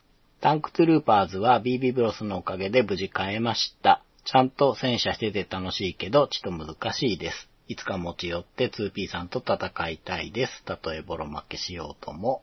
といただきました。ありがとうございあまりすが。とうございます。これ、タンクトルーパーズってハード何なんですか、これ。これはうん DS でうんダウンロード1000倍で、あで、サービスが終わっちゃったじゃないですか。はいはいうんあの、ダウンロードのあ、ね。うん。その時に、終わる直前に僕が買った中で良かったなぁみたいなのをツイートでうんいっぱい羅列してたんですよ。なるほど。その中でタンクトゥルーパーズも紹介してて、あ、それを買った多分。と。はい、それ見て買っていただけたのかなと。じゃあ DS ということは通信で戦えるんですね。だと思います、あね。あ、じゃあいいじゃん。ないですか、こうれ。ん。 でも多分僕もね、全然上手くなれないんで。ちょうどいいじゃないですか、だからう。ん。長谷川さんがめっちゃ強くても面白くないし。まあそうですね。うんだからいい勝負になるんじゃないかなと思いますけど。では続いて、モノラグさんからいただきました。はい。ステージ166、バトルシティ突撃ポンコツタンク拝聴今年の春先に友人から教えてもらったとても良き番組。ゼロからちょこちょこ聞いてようやく最新回に追いついた。バトルシティを初めて買った思い出のファミコンソフト。狂ったようにやり込み、今も定期的にプレイしている。といただきました。ありがとうございます。ありがとうございます。モノラグさんもね、春先に教えてもらって、ゼロからね、ちょこちょこ聞いて、最新回追いついたと。うん。そうか、春から聞いて、夏ぐらいまでって、じっくりって感じですかね。 いや、多分それが普通の速度だと思われます。他の方が結構一生懸命聞いてそうくれなんでてする。。巻きで聞いてるんですけど。今でも遊んでるってすごいですねね。え。うん。うんだからそれぐらい好きだってことですよね。うんうんだって初めて買ったソフトって言ってますよ。まあ確かにね、うんシンプルだから、昔も今もないといえばないのかな。そうですね。本当に前説明した通りのシンプルさですからうね。んうん。でもやり込みもできる、確か に。うんうん。うまくなってる感はあるか。ねえ、うんいや、もうすごい、無駄なく倒していくんじゃないででしすょうか。ね。うん、多分そういうことでしょう。 ね見てみたいな、すごういん、やり込んでるプレイを。え。ねえねえ、そうなんですよね。 はい。では、次はステージ167、はい。レッドアリーマー2。はい。この以前に、レトロゲームプレイレポートでね、はい。取り上げてたんですが、うん。なぜか長谷川さんが2回目ぐらいでクリアしてしまったと。 そう、すぐクリアできちゃって。まあ、できちゃってというか、そうするぐらいやり込んでしまって。で、もう、そのレトロゲームプレイレポートで話す前に昇格してしまったというね、 そう、メールそうなんテーマです。はい。でそちらの方にもお便りコメントいただいております。では、長谷川さんお願いします。はい、まなぶさんからいただきました。レッドアリーマー会聞きました。魔界だから良いんですよ。けど、悪意しかないんで すよ。面白かったです。YouTube で確認しましたが、敵がやられた様子が運動法則に従って、ビシャーと爆散するのが妙にリアルですね。そして、異様にトゲのトラップが多かったですね。といただきました。ありがとうございます。ありがとうございます。 これ、これいいですいねや。私もこの魔界だからいいっていうね。うん魔界ですからっていうので全て許される。そうそう、言ってましたね。うんで、この敵のやられた様子っていうのは、この確かやられ演出って、うん魔界村と同じなんですよね。ああ、そうかもしれな魔い。界村もあの敵がやられた時にあ、後ろの方にこう炸裂するようなエフェクトでやられるんですよ。うんうんだからそれに乗っ取ってるんだと思うんですけど。うん。うんうん。確かにあの他のゲームとはちょっとこう表現方法が違うなと。うん、凝ってますよね。では次は、盆栽忍者さんからいただきました。はい。ステージ167レッドアリーマ2拝聴。これは当時買ったはずなんだけど、なぜかクリアした記憶がない。ゲームボーイの無印は当時めちゃくちゃハマって5回くらいはクリアしてる。最近もスイッチオンラインのゲームボーイでクリアしたけど、やっぱり面白かった。あのシステムでメトロイドバニア出してほしいと思ってたら、番組でもそんなようなこと言ってましたね。今だとスイッチオンラインのゲームボーイで無印レッドアリーマー、スーパーファミコンでデモンズブレイゾンが遊べるんだけど、なんでファミコンにレッドアリーマー2がないんだといただきました。ありがとうございます。ありがとうございます。だから、1作目の方は5回ぐらいクリアしてると。うんうん2だけやってない。うん。うん。やったけど、あ、クリアした記憶がないってことが、難しかったからちゃいますかね、これ。いやー、でも僕の感覚だと現場の方が難しいですけど。 1をクリアしてるならいけんじゃないかと。う。うんん。あれじゃないその、1と2でだいぶゲーム性変わってるから、そう1でのす。方が好みだったんじゃないですかね。それかこう、末置き機だから、あ長時間遊んでると怒られちゃうから。なるほどね。その可能性もあるな。うんうん。ね今だとほんとスイッチオンラインの方でいろいろ遊べますからね。はい。うん。では次、長谷川さんお願いします。はい、ヤンマーさんからいただきました。レッドアリーマー、過去ゲームボーイとデモンズブレイゾン、過去スーパーファミコンはスイッチオンラインで配信されているんですけど、レッドアリーマー2、過去ファミコンだけないんですよね、といただきましあた。りがとうございます。ありがとうございます。はい、これもう先ほどの盆栽忍者さんと同じこと言われてます。そうなんですよ。そう。いや、だからこれはもう、待望論というか。これ、なんかまあ、たまたまなのか、なんか理由あたるんまですか、たね、まなんじゃたない。またまですよね。そんな意図はいないですよね、多う分。ん。ファミコンの方がうん、他のソフトのラインナップが行列があるっていう か、そうか順番待ちしてるだけそうで、ねそのうち出てきそうなそう気いうがこしとまですすよ。ね。うん。そしたら、オンラインで全レッドアリーマが遊べる状況。すごい。いな。魔界村ですらそんなことないのに。 ないですね。うんでは、続いてね、ステージ168、はい。サイレンということでうね、ん。来ましたね。うん。まあ、あの、当時ね、これ、配信日が日曜日じゃなくて、なぜか半端なはい1月3日の木曜日になってたということで、なんでだろうって言ったらね、まあ、実は、イカ入りの日だったとはい。いうことでね、うん。うんタイアップしてみました。ちょっと変則的なね。長谷川さんのこだわりで。まあでもね、そこら辺もうん。お便りいただいてる。そうですね。では、まず、うぬぼれ大阪さんからいただきました。はい。おお、久々のホラー会、しかもサイレンや、といただきました。ありがとうございます。ありがとうございます。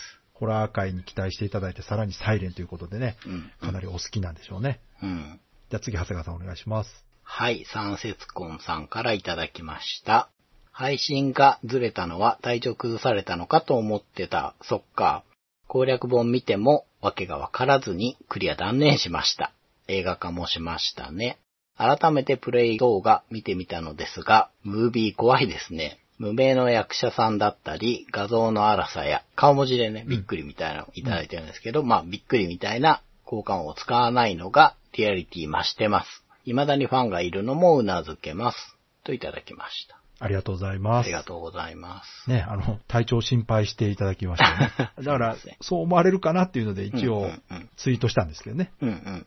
配信ありませんって言ってね。うん。うん映画化ね。これも言わなかったんですけど、映画化してます。これはそう、あの、いろいろね、あの、賛否両論あるん で、個人的にね、私はこの映画好きなんですよ。うん、うん。サイレンとはもう全く関係ないんですけうど、ん。映画として面白いんです、これ。はいはいはいはい。あれ、誰でした結構有名な監督でしたあよあ、ね堤監督です、あれ。そうですよね。そうですよね。そうそそううそうそトリックとかね、う。うんうんうん。スペックとか、うん。そういうのを撮られてる監督なんで、お話とか映画の構成は非常に面白くて、うんただ、まあゲームまあね。と関係ないというところでね、ゲームファンからは不評だったと。そうですね。うん。でね、改めてムービー、これ今見てもムービーめちゃくちゃよくできてますね、やっぱりねう。ん。やっぱ、うんすごいですよ。すごい、やっぱり。もうね、画像的にはね、それ今のゲームの方が綺麗ですけど、やっぱね、独特の怖さがね、あるありますね。で、次は233コーラ無縁の助さんからいただきました。 はい。なるほどね、イカ入りに合わせたのね、といただきました。ありがとうございます。はいありがとうございますはい、その通りです。 はい。はいじゃあ次、長谷川さんお願いします。はい、じゅんさんからいただきました。あれ、時系列を Excel でまとめてたのくだり、さっきも聞いたぞ。助手席にスマホを置いたままで触ってもいないのになぜか5分ほど再生がループし、しかもレトロゲームプレイレポートの前でぶつ切りで再生が終了しました。過去、しかもアプリ上では全視聴完了になっていた。切れ目がスムーズすぎてループに気づかなかったせいで、サイレンの回でポッドキャストもループさせるなんて手の込んだことするなぁ、なんて思っていましたが、理解入りしてましたかねといただきました。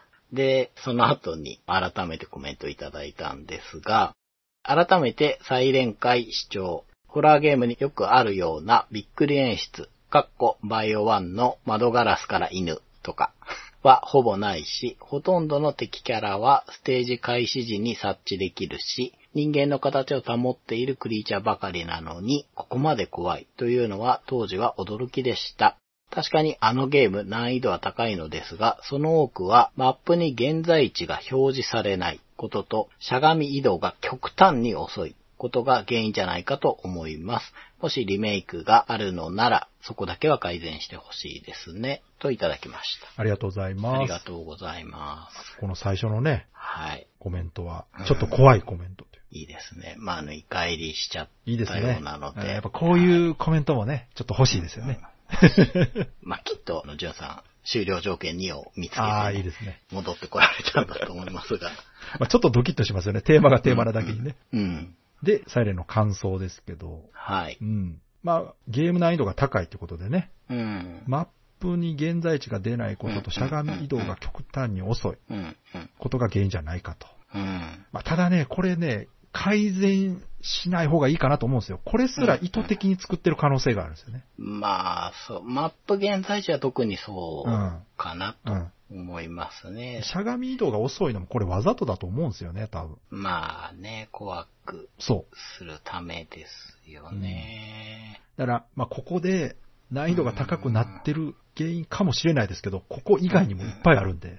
もうあ、でも本当三節コンさんもおっしゃってたんですけど、ホラーによくあるびっくり演出ね。 うーん。おでっかい音とか。そうねあれがないのが、うんやっぱサイレンの好きなところなんですよねまあ。そこら辺も間違いなく意識してますよね。そうそうそうそう、うん本編ではねう、んちょっとここら辺の話できなかったんですけど、まあ、クリーチャーが本当に人間型しかほとんどいないっていうのもね、うんうん表現の限度ってのはあったとは思うんですけど、そそれでも怖いんだから、うん全然すごいよなとうん思いましたね。だから、そういうのとは違う怖さをね、うん。うん表現したんでしょうね。うん。うん。では次、哲郎さんからいただきました。はい。サイレン。がっつり向き合った最後のゲームかもです。難しくてクリアできなかったですが、視界ジャックのアイデアすごかったですね。うん。近くの死人をジャックしたら自分が見えて、ドドドドって近づいてきた時の恐怖感は今でもゾッとします。独特の気味悪さのゲームでしたが、場所の既視感を覚えながらプレイしてたのですが、舞台、過去マップは江ノ島をモデルにしていると何かの記事で読んだか業界の人に聞いた記憶があります。長谷川さんもおっしゃってましたが、その場で生活している死人の怖さ、一生懸命家の雑草を借りしているやつとか、サイレンがあまり売れなかったというのは意外でした。視界ジャックという斬新なシステム、あまりの怖さ、CM 打ち切りという当時の話題性などからきちんと売れているのだという感覚でした。といただきました。ありがとうございます。ありがとうございます。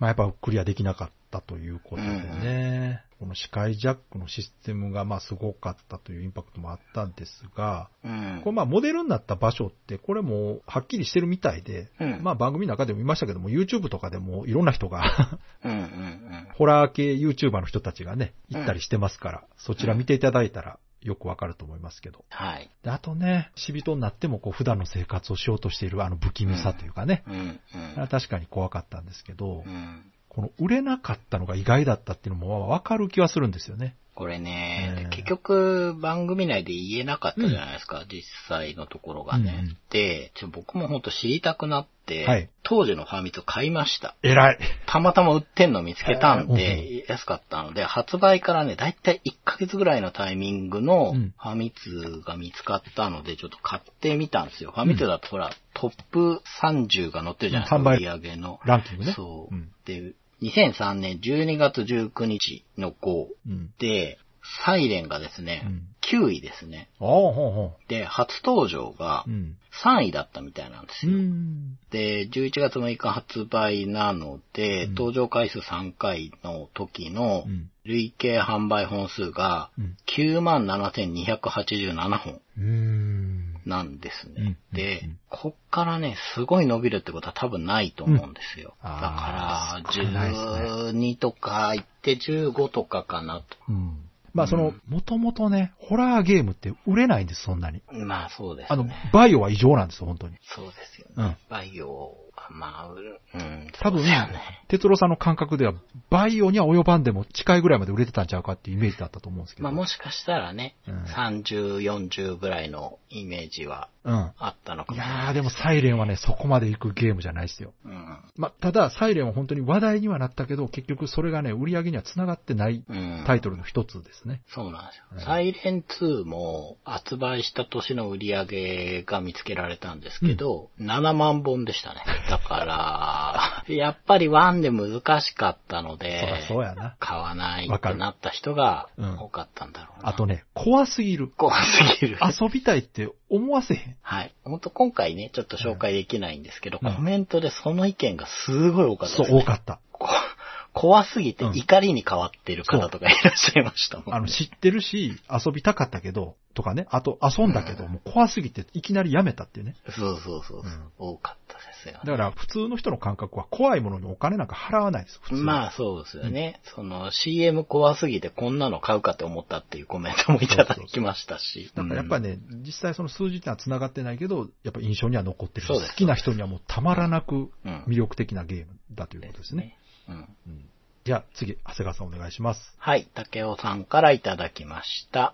BB ブロスステージ168再連会聞きました。配信日の決め方が粋だなぁとつい声が出てしまいました。私もお二人と同じでプレイはしたけどクリアはしていないです。めっちゃ難易度高かったですよね。といただきました。ありがとうございます。ありがとうございます。 よかったですね、配信日の決め方。よかった粋だでというす こと。うん。まあ、竹雄さんもね、難易度高かったって、まあそうっすよね、やっぱりうん、うね。ん、うんまあ、こういう、もうこの意見はもう本当に他の方も言われてましたね。はい。うん、簡単だったという人は、まあまずいないでしょう。いないでしょうね。んじゃあ次、ラゴスさんからいただきました。はい。バイオ仲間が熱烈にプッシュしてくるからプレイしたものの、オープニングの怖さ、システムの複雑さ、アクションの難解さ、といろんな要素が重なり、何に怖がってるのかわからないけど怖い、というパニック状態でコントローラーを投げ出しました。ゲーム開始1時間の出来事でした。といただきました。ありがとうございます。ありがとうございます。はい、先ほど言っていた、怖すぎて腹が立ったというね、はい恐怖が怒りに変わった。はいはい。もう何に怖がってるのか分かんないけど怖いってもう、こんだけ言われたら作った人らもうめちゃくちゃ嬉しいですよ。そうなんですよね。これ最高の褒め言葉ですそよね。う最高のホラ褒ーめ言葉に関してはね。うん。めちゃくちゃ面白い。これ分かるわ。このねラゴンさんのコメントも遊んだことある人ならみんな納得できると思いますけど。ですよねう。んうん。いやもう本当にサイレンを非常に表している感想ですよね。何に怖がっているのかわからないけど怖いって。分かる。だから、あサイレントヒルもそういう感じあったんですけど、ーうんうんサイレンさらに超えてきてますからね、それ。そうなんです。やっぱ舞台が日本だからね、うん短さがサイレントヒルとはやっぱり段違いなので。いや、本当にね、面白いな、これな。 うんうんうんうん怖すぎるやろって怒ってる感じ が。めちゃくちゃ面白いな。実際お化け屋敷とかでも、そうそうそうあの怖すぎる人って逆ギレしたりしますもんね。あのね、もう恐怖に耐えられないからもう怒るしかないんですよ。うんうんごまかさんとあかんのでね。うん。ですよね。いや、面白いなね。はい。では、続いて最後のステージ、169、はい。バストアムーブ。はい。これもね、長谷川さんの音ゲー第2弾ですけど、うんうん。ね、おそらく人気あるゲームだろうと思ったらはいめちゃくちゃコメント来ましたね、これ最し新まし回なたがら。ね。うんはい。では、長谷川さんお願いします。はい。キリン鍋さんからいただきました。めちゃくちゃ遊んだ。ヒロ君かっこよすぎだし、どの曲もすごく楽しくていい曲ばかり。ゲーセンのやつも遊んだわ。といただきました。ありがとうございます。ありがとうございます。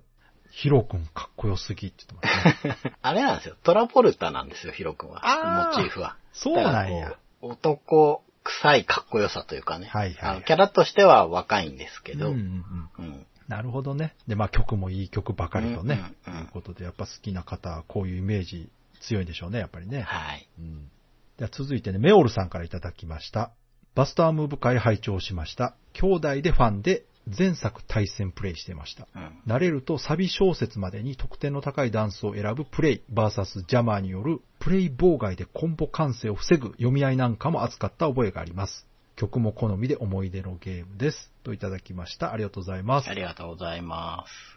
兄弟っていうのはこちらね、兄と妹と書かれてますけど、はいいいですね、お兄ちゃんと妹でうん。対戦プレイしてると。うん。 まあ、格ゲーだとこれ兄弟喧嘩になりますけど、ね、バスタームーブならね、そこまで喧嘩にならないんじゃないかな。いやーでもなんかすごく白熱してる感じそうでがすね伝わるというか、かなり熟練のダンスバトラーですね。どちらも理解した上で遊んでますねこれそうそうそう読み合いしてるって言ってますから。うん。でもここまでやっぱ繰り返し遊んでいけば行くんですね。そうですね。だから、それだけゲームがちゃんとできてるってことですすよごね。く懐の深いゲームなんですね。うん、う、うんんライトにも遊べるけど、やり込めばちゃんとこういうん。う、うんプレイができると。うん、うん、うん。で、もちろん曲もいいと。はといういこ。とでね。では続いて、響さんからいただきました。はい。 BB ブロスバスタームーブ会拝聴しました。対戦格闘リズムゲー。ゲームの世界観からキャラやシステムのことまで丁寧に面白みを伝えてくださってすごく嬉しかった。90年代における先鋭文化の象徴的な空気をはらんでて、それは PS1 っぽさにも共通してた、みたいなお話には確かに、と膝を打ちました。ちなみにジャマーは防御には使えない、かっこ使わないっすよ。でも仮にそんなシステムも面白そうかも。限りあるジャマー数を攻撃防御どちらに回すかの頭脳戦。2だとジャマー返しがある。かっこ相手のジャマーを跳ね返すと、自ジャマー残数を消費せず撃破できる。ので、より格闘チックな要素は強化されてましたね。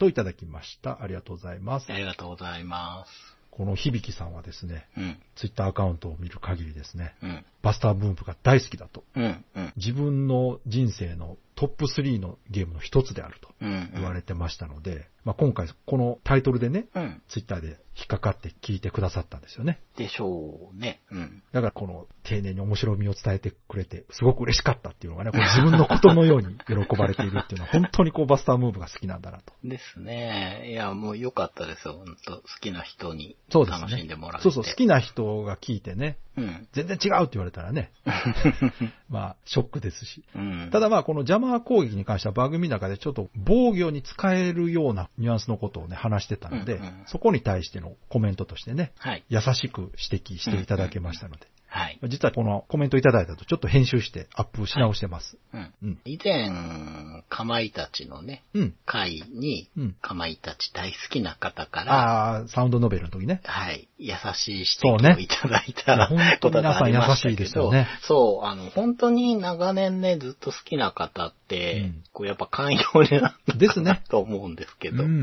ん。まあね、さすがに428読み間違えてるとかね。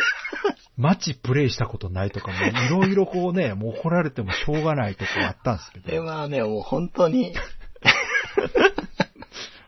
サウンドノベル警察が、うーってくるいやーもうとこめでちすけゃど、ね。めちゃ怒られてもしょうがないぐらいのね、えもう全内容然でしたけど。優しいいやー、注意もうで。本当ありがたい。はい。はい。今回のね、響さんも優しいいやごほんとそう指摘、かつ、うんしかも、まあ、それも面白いじゃないかそとう言ってくださる、ねえ。 なんというか、懐のいやほんと広さという。そう、器の大きい方で助かりましたよ。そうそうそう今回のお便りコメント紹介は以上となります。はい。今回も本当にたくさんのメッセージありがとうございました。ありがとうございました。 Days of Life with Games. Brightbit Brothers. では、そろそろエンディングなんですが、今回はね、お便り会ということで、レトロゲームプレイレポートの方はお休みとなります。はい。最後にね、うん。一つ追加でお便り紹介があるんですが、はい。こちらはですね、レトロゲームプレイレポートの方にいただいたお便りになってます。はい。で、現在、レトロゲームプレイレポートの方のお便りっていうのは紹介したことがなくてですね、うん。まあどうしようかなと思ったんですが、まあ今回タイミング的にもちょうど良かったので、エンディングの方でね、紹介しようと思います。はい。今後ね、レトロゲームプレイレポートの方にもしね、お便りコメントたくさん来るようであれば、うん。レトロゲームプレイレポートの番組枠の方でうん。お便り紹介やってもいいかなとは思ってますけど、はい。まあこちらでも、もともとがね、本編の総集編ですから、うん。わざわざそっちにね、うん。お便り、まあ、出す方もいないかなとは思うんですけどうん。うね。ん。では本文の方紹介したいと思います。はい。お願いします。ツイッターの DM でミートさんからいただきました。川崎さん、長谷川さん、こんにちは。レゲプレ会、メタルマックス会拝聴したのでお便りさせていただきます。長くなりそうだったので DM で失礼します。メタルマックス会はレゲプレの中でも一番ワクワクしながら聞いていました。なぜならばリアルタイムでプレイし、その後も何度か時間を空けてクリアするまでプレイするほどハマったソフトだったからです。戦車の改造や賞金首の討伐など、男の子がうずうずする要素満載なメタルマックスですが、自分的に一番好きだったのは音楽です。戦車での移動時のフィールド音楽も世界観とマッチした重厚な感じが好きでしたが、一番好きだったのはボス戦のあのテンションがぶち上がるアップテンポな曲と、ボスを倒した時の達成感あふれる音でした。特にツインキャノンを倒した時は時間がかかったのもあり、達成感がものすごかったのを今でも覚えています。接近すると砲撃が飛んでくるのも素晴らしい演出で大好きでした。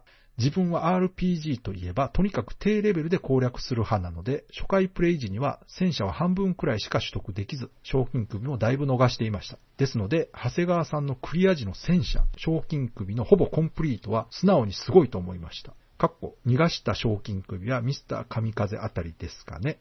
主人公の実家のタンスに入ってる姉さんのタオルと姉さんのパンツの話題が出なかったのだけが少し残念でした。そして、実は増田昌司さんが関わっていたのも配信で初めて知りました。リンダキューブアゲイン、俺しか我が竜を見よとプレイし、増田ワールドにどっぷりなので、テーマとしての増田昌司さん会も楽しみにお待ちしております。最近暑い日が続きますが、お二人ともお体にお気をつけください。長々と失礼いたしました。